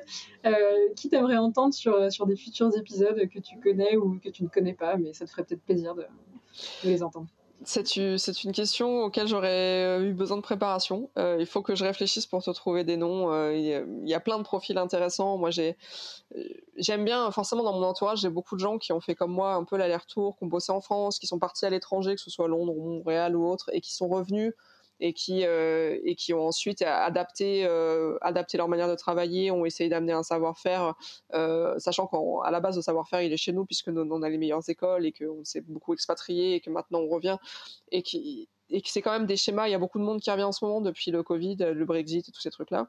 Et, et, du coup, il y a cette espèce de communauté qui revient et qui a cette nouvelle génération aussi qui a envie de faire un petit peu bouger les choses, euh, d'apporter des pratiques ou justement de revenir à des pratiques un peu plus à la française, mais en mêlant leur expérience en Angleterre. Et je pense que c'est des, c'est des parcours aussi intéressants parce que bah parce que c'est bah voilà quoi qu'on fasse bah, partir à l'étranger ou pas c'est quand même des choses qui sont enrichissantes euh, humainement parlant et qui ramènent on voit un peu comment c'est fait ailleurs euh, et et, ça, permet de venir changer un petit peu les choses comme on les fait en France aussi et de les bousculer un petit peu. Et donc, je pense à des profils. Euh, j'ai une amie euh, qui a fait beaucoup de compositing qui s'appelle Sandrine Monnier. Euh, je ne lui ai absolument pas parlé de tout ça. Je ne sais pas si elle connaît le, podcast, mais je pourrais lui parler parce qu'elle a un beau parcours, un très beau parcours en compositing.